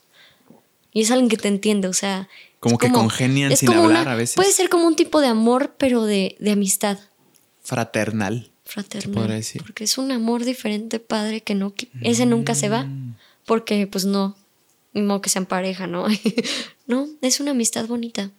Ya. Qué chulada, ¿eh? Y lo Buena padre es que nos hemos conocido cada quien, las dos nos hemos conocido nuestras parejas. Ya terminaste ya. Ay, estoy triste. A ver, O sea, se a mi van las parejas y ustedes Y siguen. nosotros seguimos. Wow. Y hay veces que, pues, como ya llevas tanto. O sea, dicen que cuando. Justo lo que te iba a decir. Cuando una amistad supera los ocho años, ya es para toda la vida.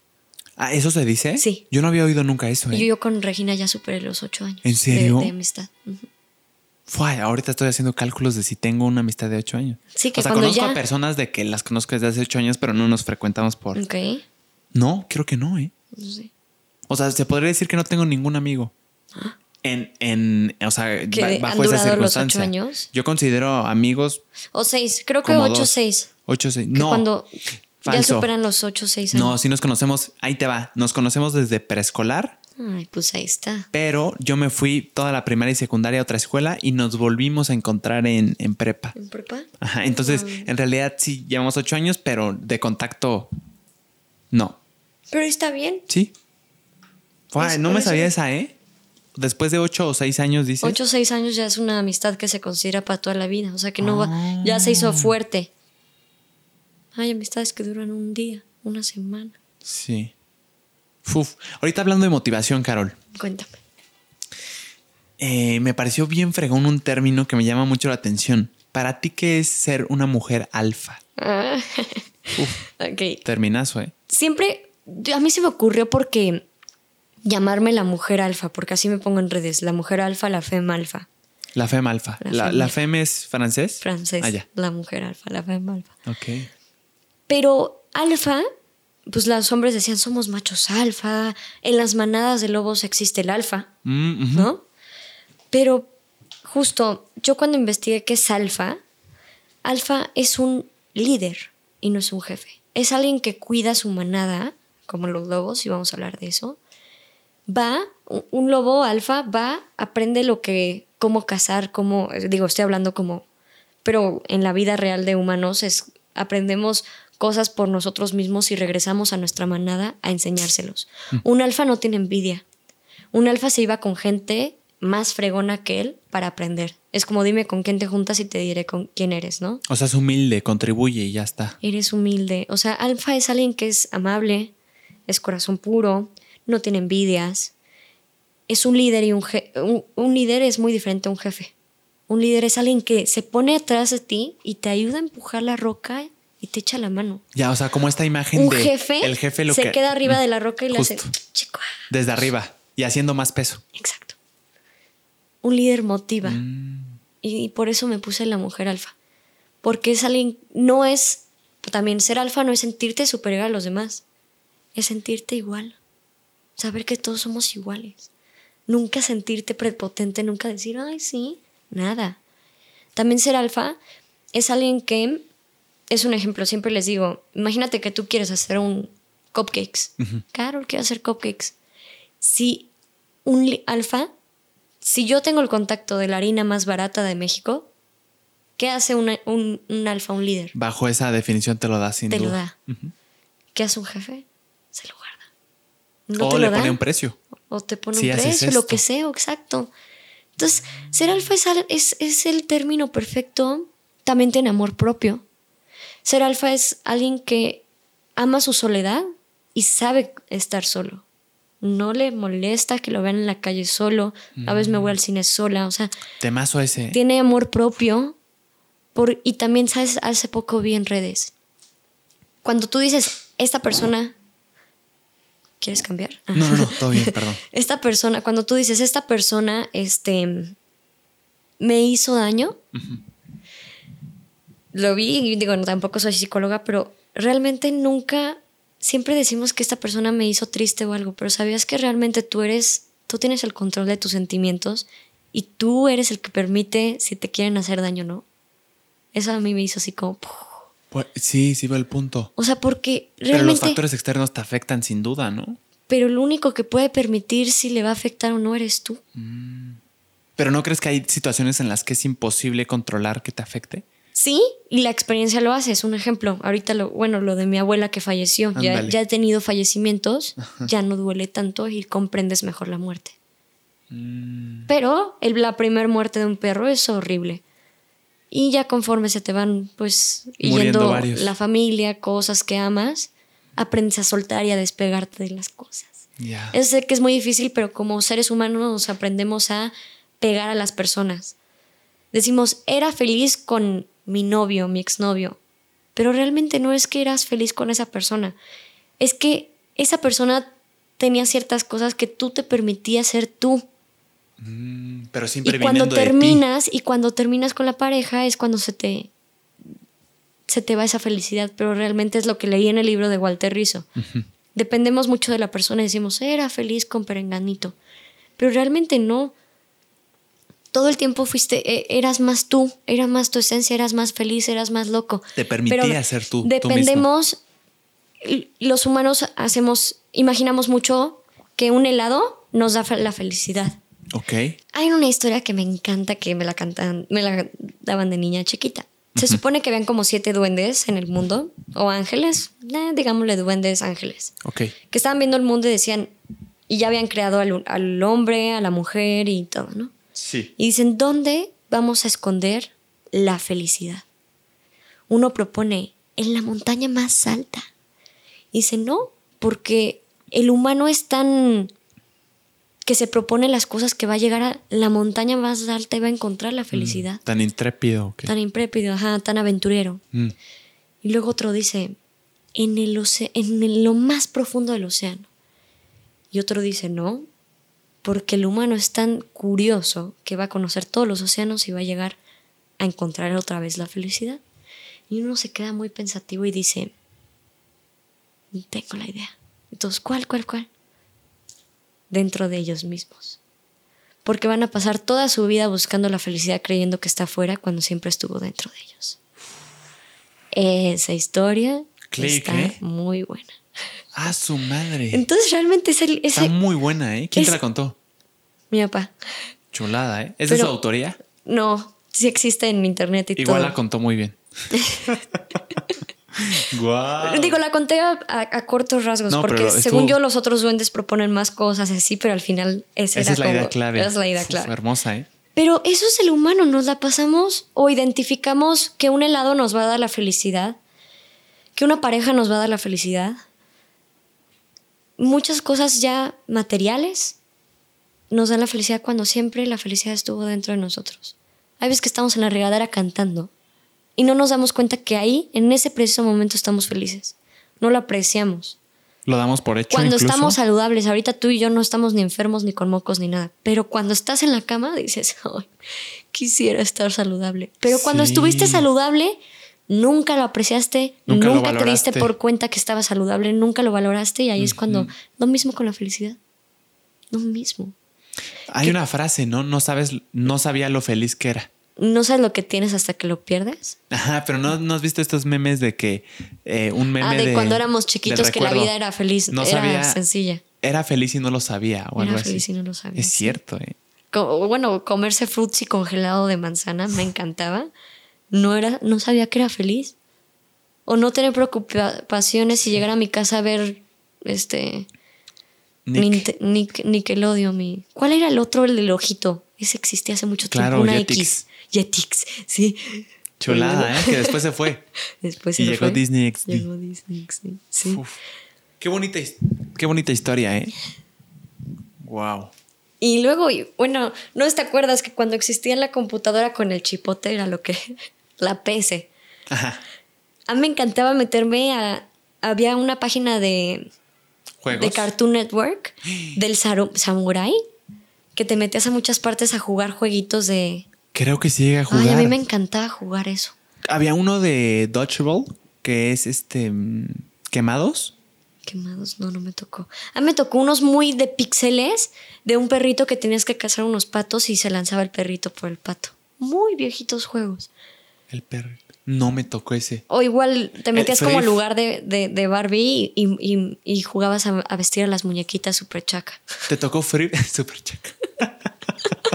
¿Te tocó Free, Carol? ¿Frif? ¿Qué es Frif? La página de juegos Free, Creo que sí. donde encontrabas, ¿te acuerdas de de este páginas, jueguito ¿no? de, de un monito amarillo que estaba en su lanchita y el chiste era con, con una balita que tenía disparar a los enemigos y los eh, que ta- también estaban en una lanchita más alejados y los Oye, tenías que que, había sacar? muchísimos juegos, no, Power. Pamplona, ¿te acuerdas? No. De, de toros que ibas, te perseguía un toro y tú tenías que ir brincando obstáculos. Creo que sí, sí. Pues era buenísimo, ¿eh? ¿O cuál otro? Eh, Pac-Man sí, ese es de, de hasta el año de nuestros papás, ¿no? Sí.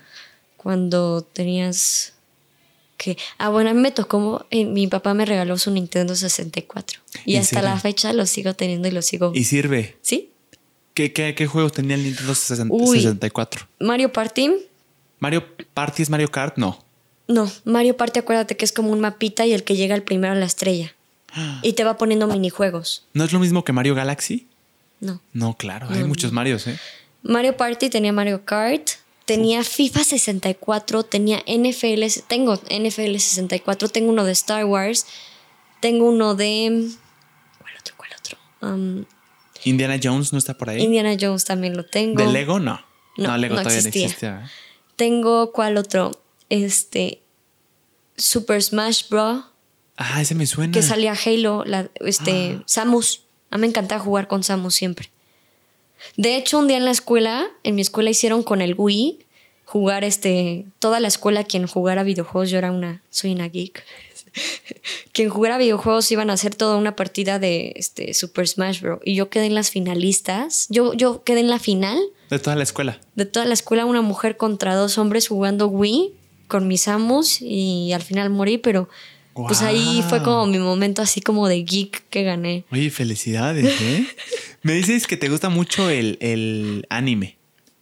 No, Ya no. fue por un exnovio, pero Ah, sí lo veía, te me a gustó. gustar. ¿Sabes qué es lo padre? Que como yo era una chava que no tenía amigos, Mm. de la nada me abría mi corazón y decía, ay, pues me voy a llevar con el que, que tampoco tiene amigos. Mm, conectaban, ya tenían algo en común. Entonces me El no decía- tener amigos, Él ¿no? me decía como, le digo, ¿qué te gusta? Ah, a mí me encanta, soy emo. Y me encanta vestirme de negro y veo estas series y me encanta escuchar música de emos y así, ¿no? Yo, ah, ¿Qué, ¿Cuál sería música de emo? no, no sé, no sé. Es, es, es un temazo, ¿eh? También. Pero ¿Es punk? ¿Emo Creo es que ser es punk. ah, Sí, o sea que eran como muy depresivos y puro color negro. Como Dark. Pero, ajá, dark, pero como a mí me gustaba, nunca juzgo y me gusta aprender de esas personas. Me tocó conocer al marihuano, me tocó conocer al, al emo, me tocó conocer al anime otaku. Mm. Me contaba de series y, y se vestían así bien padres en Halloween. Y ¿Cómo me- se visten en Halloween? En Pues Halloween. cosplay. Cosplay. Sí. ¿Cosplay es algo exclusivamente de anime? Yo soy no, conocedor. No, pero cosplay es literal como ser 100% fiel a Mm. vestirte al personaje. Así le llaman a cosplay. Cuando van a Comic Con, Ah, puedes hacer un cosplay de Iron Man si quieres. sí, pero tienes Ah, que hacerlo muy fregón. Ya. Eso es un cosplay. O sea, literal, tú hacer, bueno, puedes tú hacerlo, pero no vas a, a Fantasías Miguel a hacer tu a- a, comprar un disfraz ya hecho Ah, del o sea, vampiro. Ya un cosplay padre se mete pupilentes, le echa mucha producción. A mí, yo a mí me gusta hacer cosplays, Cosplay. la verdad. Uf, es interesante. Amo disfrazarme en Halloween. La verdad es que es Halloween es, mi ¿eh? época favorita. ¿En De serio? mi vida. Sí. Yo nunca conecté con eso, ¿eh? Porque ¿No? sé que es una fechaza, pero yo nunca. Creo que alguna vez nada más de la que ni siquiera me acuerdo de esa vez me disfracé en Halloween. Fuera de eso, Yo nunca. amo Halloween. Yo nunca tuve Amo el esa, pan de esa muerto, cultura. chopearlo en la Ah, leche. sin duda, yo es mi, también. Es mi alimento favorito. Sí, es el rico pan el pan de de muerto. muerto. Yo sí amo, como yo, yo nací el 4 de noviembre, entonces justo es como estoy en la fecha de, Mm, de del cumpleaños. Día de Muertos y todo lo, o sea, estoy como justo pasando de Halloween a, a Navidad. Uf, uy, qué buena fecha, ¿eh? Acercándonos sí, a la me época gusta mi cumpleaños mucho, la verdad. Si de por sí ya tienes algo por lo que te debe de gustar las épocas decembrinas, que es Navidad, imagínate que tu cumpleaños sea cerca de eso, que hay gente que no de le hecho, gusta. no es como que me gusta. Bueno, a ti no te gusta, ¿verdad? ¿Cuál? Es que Halloween. No, sí me gusta. ¿Sí te gusta? Simplemente yo nunca fui de disfraces. Ah, ok. Pero dicen que justo cuando se acerca tu cumpleaños, 52 días antes, eh, te sientes muy mal y muy triste. Pero es porque ya viene tu cumpleaños. Cada 52 días se llama 52 avo. Esto es espiritual otra vez, ¿no? Qué interesante, yo nunca lo había oído. Pero dicen que cada... Es que no te pasa a veces que estás muy triste y no sabes cómo, por qué. Claro, pero siento que eso es Pero normal. a veces dicen que es como... Las mujeres dicen, ay, es porque estás en tus días. Sí, Pero pues hay veces que nos sentimos muy, de- muy, muy deprimidos y no sabes por qué. un solo día. Un solo día cada 52 días. Entonces, de hecho, tienes que tener tu calendario desde tu cumpleaños, tienes que contar 52 días, 52 días, 52 días. Y, te explican por qué estás, estás triste en esas épocas. ¿En serio? Sí. Esto yo no lo sabía. Entonces por eso tu cumpleaños antes días de tu, días antes de tu cumpleaños te sientes muy triste. Hasta hay veces que yo no me quiero festejar. ¿Qué quieres hacer Carol para tu cumpleaños? Ah, Y ya cuando pasa mi cumpleaños todo se, se clarifica, me siento mejor conmigo. eso sí me ha pasado, ¿eh? Como la no sé cómo desilusión antes del cumpleaños. No sé cómo explicarlo, pero Yo diría una desilusión, una especie de desilusión. Como que no te ilusiona tanto como debería. Como te ilusionaba a mí seis meses antes, por ejemplo. Ajá. Es raro, ¿eh? Está- está ¿Qué es lo que curioso. explica la cosmología? Es lo que lo... Puede ser lo que la cosmología, ¿sabías que la gente que vive por en Europa se deprime y bueno, se suicida? Porque por la parte de, de la Antártica y así, es cuando, en diciembre es cuando el sol está más alejado de la, del planeta, por eso es más sí. frío, Ajá. y la gente se deprime más y se suicida. ¿En dónde? En pues, los países este, Fríos, fríos. Fríos, fríos. Hace poquito me aventé un video Sí. documental de un youtuber estadounidense tremendo, creo que se llama Ryan Trahan. No, no me acuerdo, no sé si lo estoy confundiendo, pero eh, visitó. Ryan. sí, el buen Ryan visitó em, el pueblo con más casos de suicidio registrados. Tema muy complejo y tremendo, ¿eh? Em, lo visitó y, y algo que se podía, que yo noté en, en común como en todas las personas es que no había un espíritu de familia. No era muy común que, el- ni siquiera de familia, de comunidad y menos familia. O sea, como que muchas personas, eh, el, el- viven, en, no me acuerdo dónde creces es. y ya es tu vida, ¿no? Y ya no. Exacto, como que ya no, no hay esa tiendes especie a ver a tu familia. Y a ver cómo le haces. Y además coincidió con que es un país tremendamente frío, Como que te dejan a la deriva, así de, ah, ya creciste años, ya vete a hacer tu vida. muy pocos Es muy triste. No, no hay sentido de comunidad y, y está, está duro porque el, el guía local que lo acompañó a este youtuber le decía, sí, pues a veces le pregunta la pregunta más fuerte, le decía, ¿has pensado tú en el suicidio? Y me dijo, y le dijo, sí, la verdad es que sí. He visto a varios de mis amigos que, que lo hacen y van a un, ¿cómo se llama? Panteón. Le dicen, sí, ahí está mi amigo, ahí está otro amigo. Y le dice, si no te incomoda. ¿por qué, qué te ha hecho no, no, no hacerlo? Y me dice, afortunadamente yo sí tengo una familia en la que me puedo refugiar, caer ahí. Y ya se ve una escena bien emotiva de él con su familia. Eh, Pero qué locura. Y o hablando sea, de la familia, a mí me encantaría. Bueno, creo que uno de mis sueños. Video recomendado, ¿eh? Sí, es que sí está eso. Hablando de la familia, Ah, uno de mis sueños es tener familia. ¿Sabes? Como que a veces sí me quedo en mi casa solita y, y algo que mi papá. Bueno, yo vivía con mamá toda mi vida y después me fui a vivir con mi papá. Desde los 14 años me fui a vivir con mi papá. Ok. La verdad, por rebelde y contestona. Todos tuvimos nuestra época. o sea, tú decidiste irte de ya, me voy. Sí, ya, ya me voy, bye. Y amo a mamá y la sigo viendo y todo. Pero claro. Eso es algo que se presta mucho en, en, en hijos de, de papás separados, ¿no? Sí.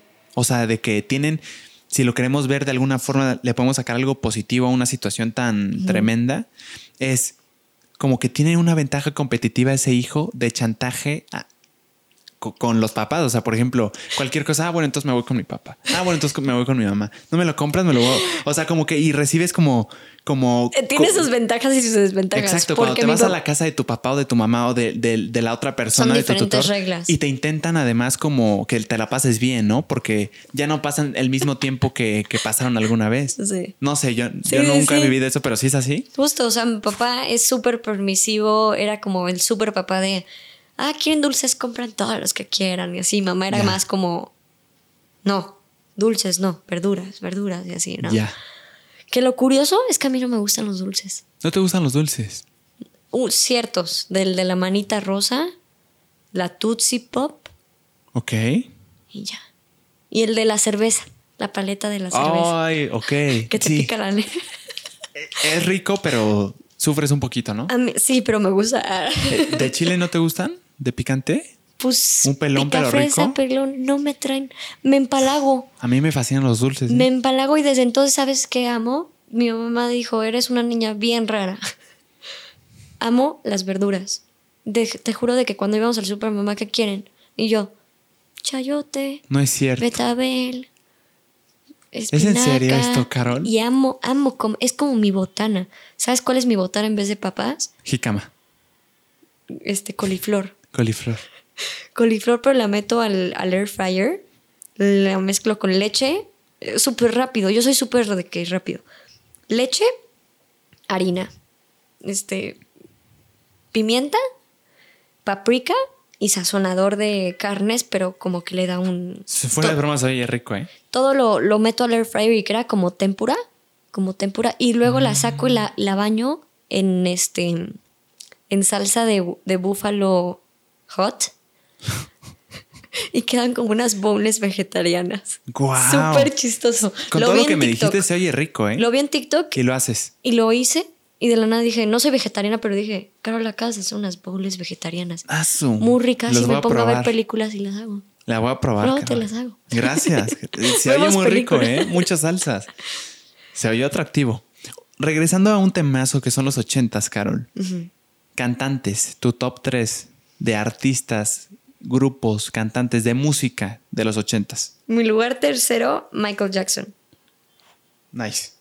Gran lugar. Segundo, ya la voy a cambiar. Ah, Earth, Wind and Fire. Esa no lo conozco. ¿Qué canción tiene? La de este September. Do you remember? Ay, qué locura. Claro. September. ¿Es un grupo ese? Sí. Ya. Earth, Wind and Fire. Qué chistoso, ¿no? Como elementos. Ajá. Es en segundo lugar. Y en primer lugar, Alpha Fine. ¿Cómo? Alpha, Fi- Al- Al- Alpha Bill. Alpha Fine. Wow. ¿Ese que, cuál canta? Es mi canción. Me siento tremendamente ignorante. No, así la vas a ubicar. Alpha Bill. Alpha, Alpha Bill. Bill. La pronuncié mal. Ok, Alpha Bill. Este, a ver, eh, es la de Forever Young. ¿Ubicas? Forever young. I, I wanna be forever. young. Hitazo tremendo. Es que te digo cuál ha sido así como mi experiencia más hermosa que he tenido en mi vida. ¿Cuál? ¿Cuál, Carol? Mi, bueno, ya, les- ya te había contado que mi mamá vive en un lado y en otro y tengo que agarrar carretera. Sí. Iba en la carretera en el coche, puse la de Forever Young a todo volumen y lo que dice la canción, ve, tú ah, como I wanna live forever. La voy a pausar, pero el- forever, tú- Pero el forever. inicio tiene un mensaje muy, muy padre. Ve, dice, te lo voy, lo voy a traducir. Sí. Dice, vamos a bailar con estilo, vamos a bailar por un rato. El cielo puede esperar, solo estamos mirando, we're only watching the skies. Solo estamos mirando el cielo, hoping for the best, but expecting the worst. Are you gonna drop the bomb or not? Estamos esperando, Mm. deseando lo mejor, Esperando lo peor. esperando lo mejor, vas a soltar la bomba o no. No, esperando lo peor, ¿no? Lo peor, Ajá. vas a soltar la bomba o no. ¿Cuál bomba? Así dice, are you... dice, are you gonna drop the bomb or not? ¿A qué se referirá? Eh, Como si estás listo para que caiga todo lo peor Ah, su- y aguantar. Yo así Ah, lo su siento. madre. Sí, Yo tiene así sentido. lo siento, tiene porque sentido. dice, Buena interpretación. o sea, aquí se puede poner o no, se escuchará, ¿no? ¿Cuál? O sea, se distorsionará o no ¿Cuál? la canción. ¿Cómo que se ¿La distorsiona? pongo? Es que creo que lo, lo corta. ¿Lo corta? Lo corta YouTube automático Ah, bueno, por derecho. no. Hay, unos. No. Es una locura mejor eso. no. eh. Antes creo que sí se podía, Sí. pero ahora te lo quita. Tienes que dar créditos. Pero ni, ni siquiera créditos. O sea, ya los creadores ¿Ya? muchos no lo usan Ah, porque bueno. es una locura. eh. Pero qué triste. Pero la puedes tararear. La puedes. tararear, pero esa canción iba yo en la carretera. Sé que no está prudente lo que voy a decir. No, pero sí le iba pisando. Sí. Abrí todas las ventanas, mi pelo iba así y literal era como me sentí libre, me sentí ahí, como cuando no te pasa que dicen que las cosas que menos haces es cuando te sientes vivo. Ir a un aeropuerto te sientes como extraño. Las cosas que menos haces te sientes Es vivo. vivo. Te sientes como si estuvieras vivo. Ver ¿Cuando la haces? lluvia. Ajá, cuando las haces. Ajá. Ver la lluvia. Estar en la lluvia, que es algo que no haces muy frecuente. Que es cuando te sientes vivo. Mm, Como estos videos de aeropuerto, una- momentos en los que la vida no se ve, no, no parece real. Eso. Es eso, cierto, eso, es eso. cierto. Entonces, cuando me subí al coche, le subí el volumen a todo, iba en el coche así de. Se sintió la vida. Wow. La voy a poner y lo voy a hacer, ¿eh? A ver si se siente. Sí. En la noche, noche, Qué oscuridad, oscuridad, oscuridad. Tú solito. Wow. Sí lo voy a hacer, ya me dieron ganas. Y ya. Me Pero esa parte así de. Are you gonna.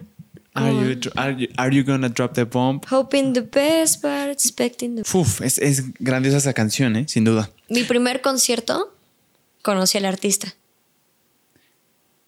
Tu primer concierto de tu vida conociste al artista. Y era ochentero. ¿Cómo está eso? A ver, nada más déjame, antes de que se me olvide y se me pase, ahí estaba mi top 3 A de, de ah, artistas de sí. los ochentas. Perdón, solo es que me emocionó el hecho de, ahí te va, top 3, empezando desde el tercer lugar. Tercer lugar, Tercer lugar, Rod Stewart. Ok. ¿Sí lo ubicas? Sí. ¿Sí? Según- no me digas que fue el que conociste. ¿Es en serio? Yo, también tengo una anécdota con Rod Stewart, ¿eh? no yo. Me tomé foto con Rod Stewart. ¿En serio? Sí. ¡Qué locura! Pero a ver, dime, dime, dime Segundo lugar, Segundo lugar. Queen. Queen, ok, ok. Primer lugar, Michael Jackson. Bien, eso. De los ochentas. Ok, súper. O sea, no de la historia. Bueno. De los ochentas sucedieron artistas impresionantes, Sí. ¿eh? Sí, sí, a mí me encanta toda la música. No sé, qué, no sé qué habrá pasado en los ochentas que propició tanto artista tan cabrón. No tengo ni idea. Es que había muy buenos mensajes. Igual, tú, hay una canción así como muy que mi papá me la pone, que se llama, aquí la tengo. A Flock, el grupo se llama A Flock of Seagulls. No sé si la has escuchado. ¿La canción o el no, grupo? el grupo. No, A es que por nombres Qué chistoso, ¿no? A Flock of Seagulls, un grupo de... de, de gaviotas. Gaviotas, sí. Así es la Es que luego traducción. lo- los grupos soy malo con los grupos, con los grupos, con los nombres. la canción se llama The More You Live, The More You Love. Ok. Entonces la canción empieza así de que dice... Te voy a leer el texto. Dice... You never give a heart to a stranger. Ujú. Nunca le das tu corazón. O sea, analizando como las canciones de ochentas porque tienen bonitos mensajes. Sí. Nunca le das tu corazón a un extraño. Or tell your secrets to a friend. O O decirle contarle... tus secretos a un amigo. Ajá, tú traduce. ah. Sí, sí, sí, es Or, put your heart in mortal danger. O poner tu corazón en peligro En de peligro muerte. de muerte. All desert you in the end. No sé, ¿All un qué? desierto. Un desierto en, en They el- all desert you in the end. A todos te dejan como vacío, como Ok. desierto. En, en- al The final. more you live, the more you love. Lo más que vives es lo más que amas. cities. The more you love, the more you go away. Lo más que amas, lo más que te alejas. Entre más amas, más te They alejas. say that nothing lasts forever. Dicen que nada dura para siempre. Uf, tremenda frase. ¿eh?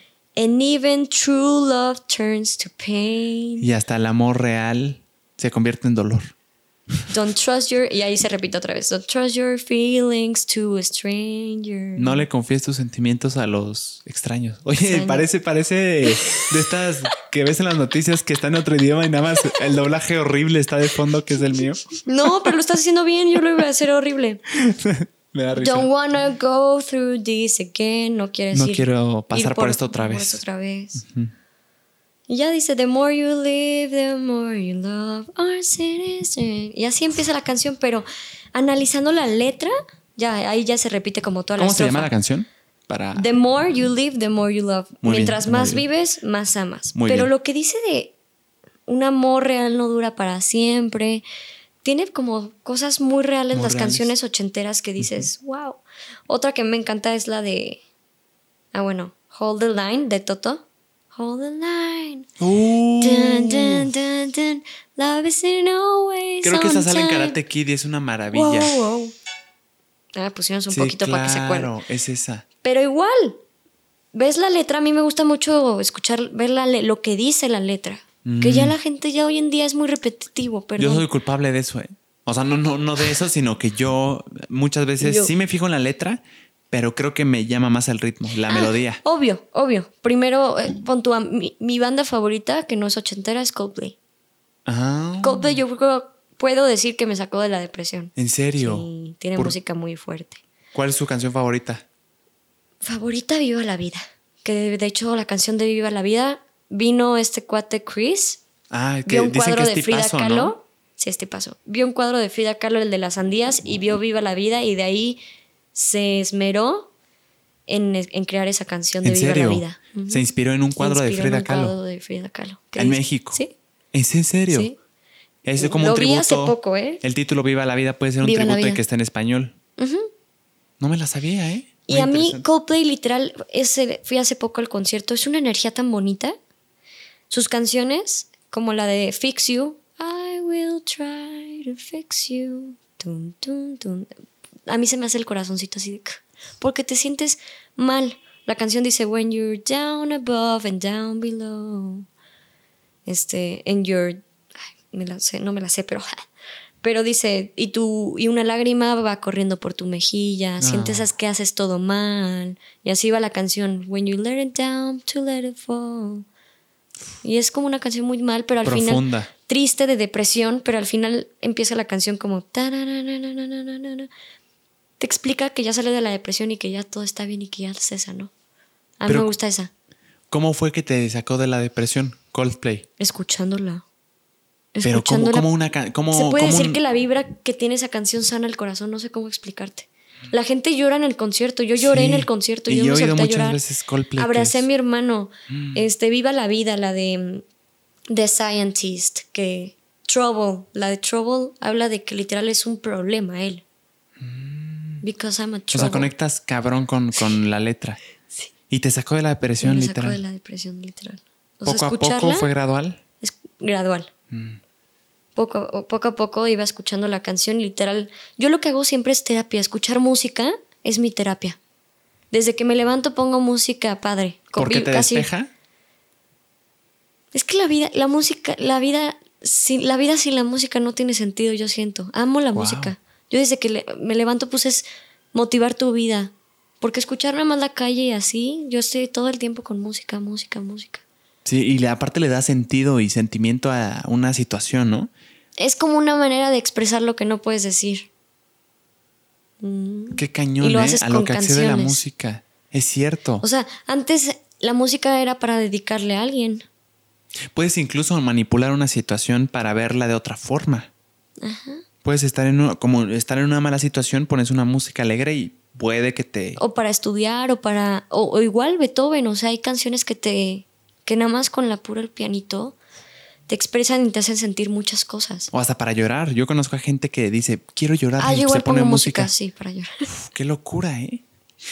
Nos ibas a contar la anécdota de que conociste al, artista, no se me olvida. Ok, yo tenía 14 años, íbamos en el coche de mi papá y yo escuchábamos en Alfa 91.3, ¿no? Y mañana en el Auditorio Nacional, Rod Stewart. Y yo volteé a mi papá, mi papá me la puso. ¿Ves que antes en la tele ponían videos de, peli- de musicales? Sí. Que en vez ponías una estación y ponían puros videos musicales. Sí, todavía hay, creo. Allá- sí, todavía hay. Ahí ponían a Rod Stewart y desde entonces me empezó a encantar Rod Stewart. ¿Que ¿Cuál es su canción más, más famosa? Claro que me la sé, pero se me, se me Es olvidó. que hay Baby Jane. Baby Jane, No, una como rockerona. Ay, güey. Una, Mm. una como rockerona. Sí, hay una. Eh, Do you think I'm sexy? Come Esa. Y ya hasta se hizo viral en TikTok. Es una, es que es hermosa esa canción. Sí.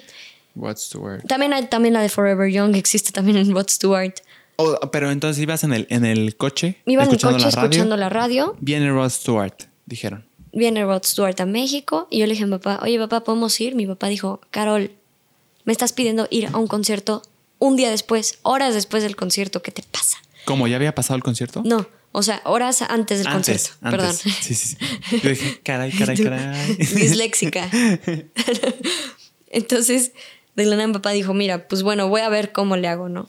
Y pues tenía un amigo suyo, o primo, que trabaja ahí en el auditorio y le dijo, amigo, me vale donde me consigas, pero quiero llevar a mi hija, aunque sea hasta atrás, los boletos de 200 pesos. Y literal, me fui hasta atrás que tocaba el techo. En el Auditorio El Nacional. Auditorio Nacional. Wow. Hasta atrás, hasta atrás, hasta atrás que ves a, vi a Rod Stewart muy chiquita. Y yo tenía 14 años, entonces pues ya me compro mis boletos, me dice, adivina qué, Carol, te conseguí tus boletos. Y yo, ¡ay, qué emoción! Era mi primer concierto De tu vida. de mi vida. ¿Cuántos años tenías? 14, Ok. 14. Y en eso, mi papá le digo, yo soy, no sé si tengo el poder de manifestar, no lo sé, pero lo que creo o pienso se cristaliza y se hace, ¿no? Y es pues anhelar con el corazón, ¿no? Que ahorita está muy de moda manifestar y así. Sí. Yo le dije a mi papá, papá, quiero conocer a Rod Stewart. Y mi papá así de, No hay manera. ¿estás loca? Claro. Pero mi papá estudió comunicación, estuvo un tiempo en Televisa. Él me decía que él hacía como los castings a muchos famosos. ¿En serio? Sí. Wow. Y de la nada, pues me dijo, mira, sí sé cómo funciona este, este rollo. Te voy a vestir como una fan porque iba con ropa X. Me compró afuera mi playera de Rod Stewart, me compró una foto y un Sharpie.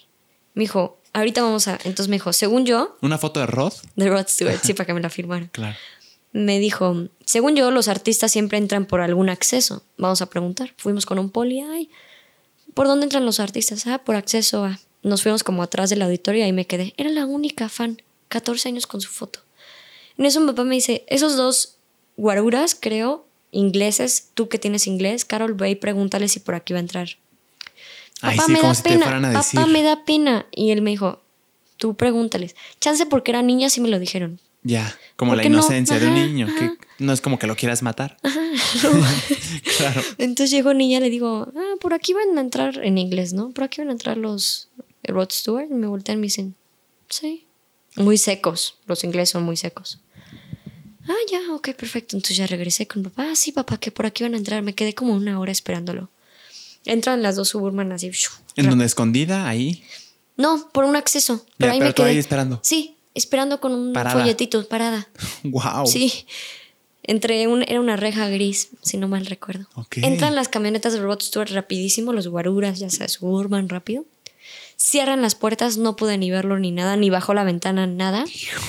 Le Después grito por la ventana, le grito por la. Me acerco a las. Las rejas. A las rejas y le digo, Rod Stewart. Y él nada más me voltea y me dice, Yes, babe. Y yo, ¡ah! qué emoción. Y ya no, mi papá dijo, ah, ya, ya conoció a Rod Stewart. Pero yo dije, papá, Fue me quiero tomar una foto con él. No quiero nada más verlo por una reja. O sea, se puede decir que era como una niña pedinche, pero no, no era pedinche, nada más deseaba mucho, ¿no? Ya. Y en eso mi papá dice, "Puta". según yo, papá Alfa 91.3 da backstage, meet and greet, Ok. ¿no? Y dije, pues vamos a ver. Entonces vi unas chavas con puras calcomanías por todo el- las, las chamarras y así. Y me acerco, le digo, y, y mi papá dice, acércate a esas chavas. Me acerco y le dije, oigan, ¿saben dónde está Alfa 91? Tu punto? Las chavas se nos quedan viendo y nos dicen, se voltean ellas dos, nos voltean a nosotros y nos dicen, ¿ustedes son fan de Rod Stewart? Y mi papá y yo nos volteamos así de, pues qué pregunta tan tonta, ¿no? No Pues estamos aquí en el Claro. Me volteamos así como, sí. Nos vemos a las 8 en la puerta 1. Se acaban de ganar un backstage con Rod Stewart. No digan nada. No.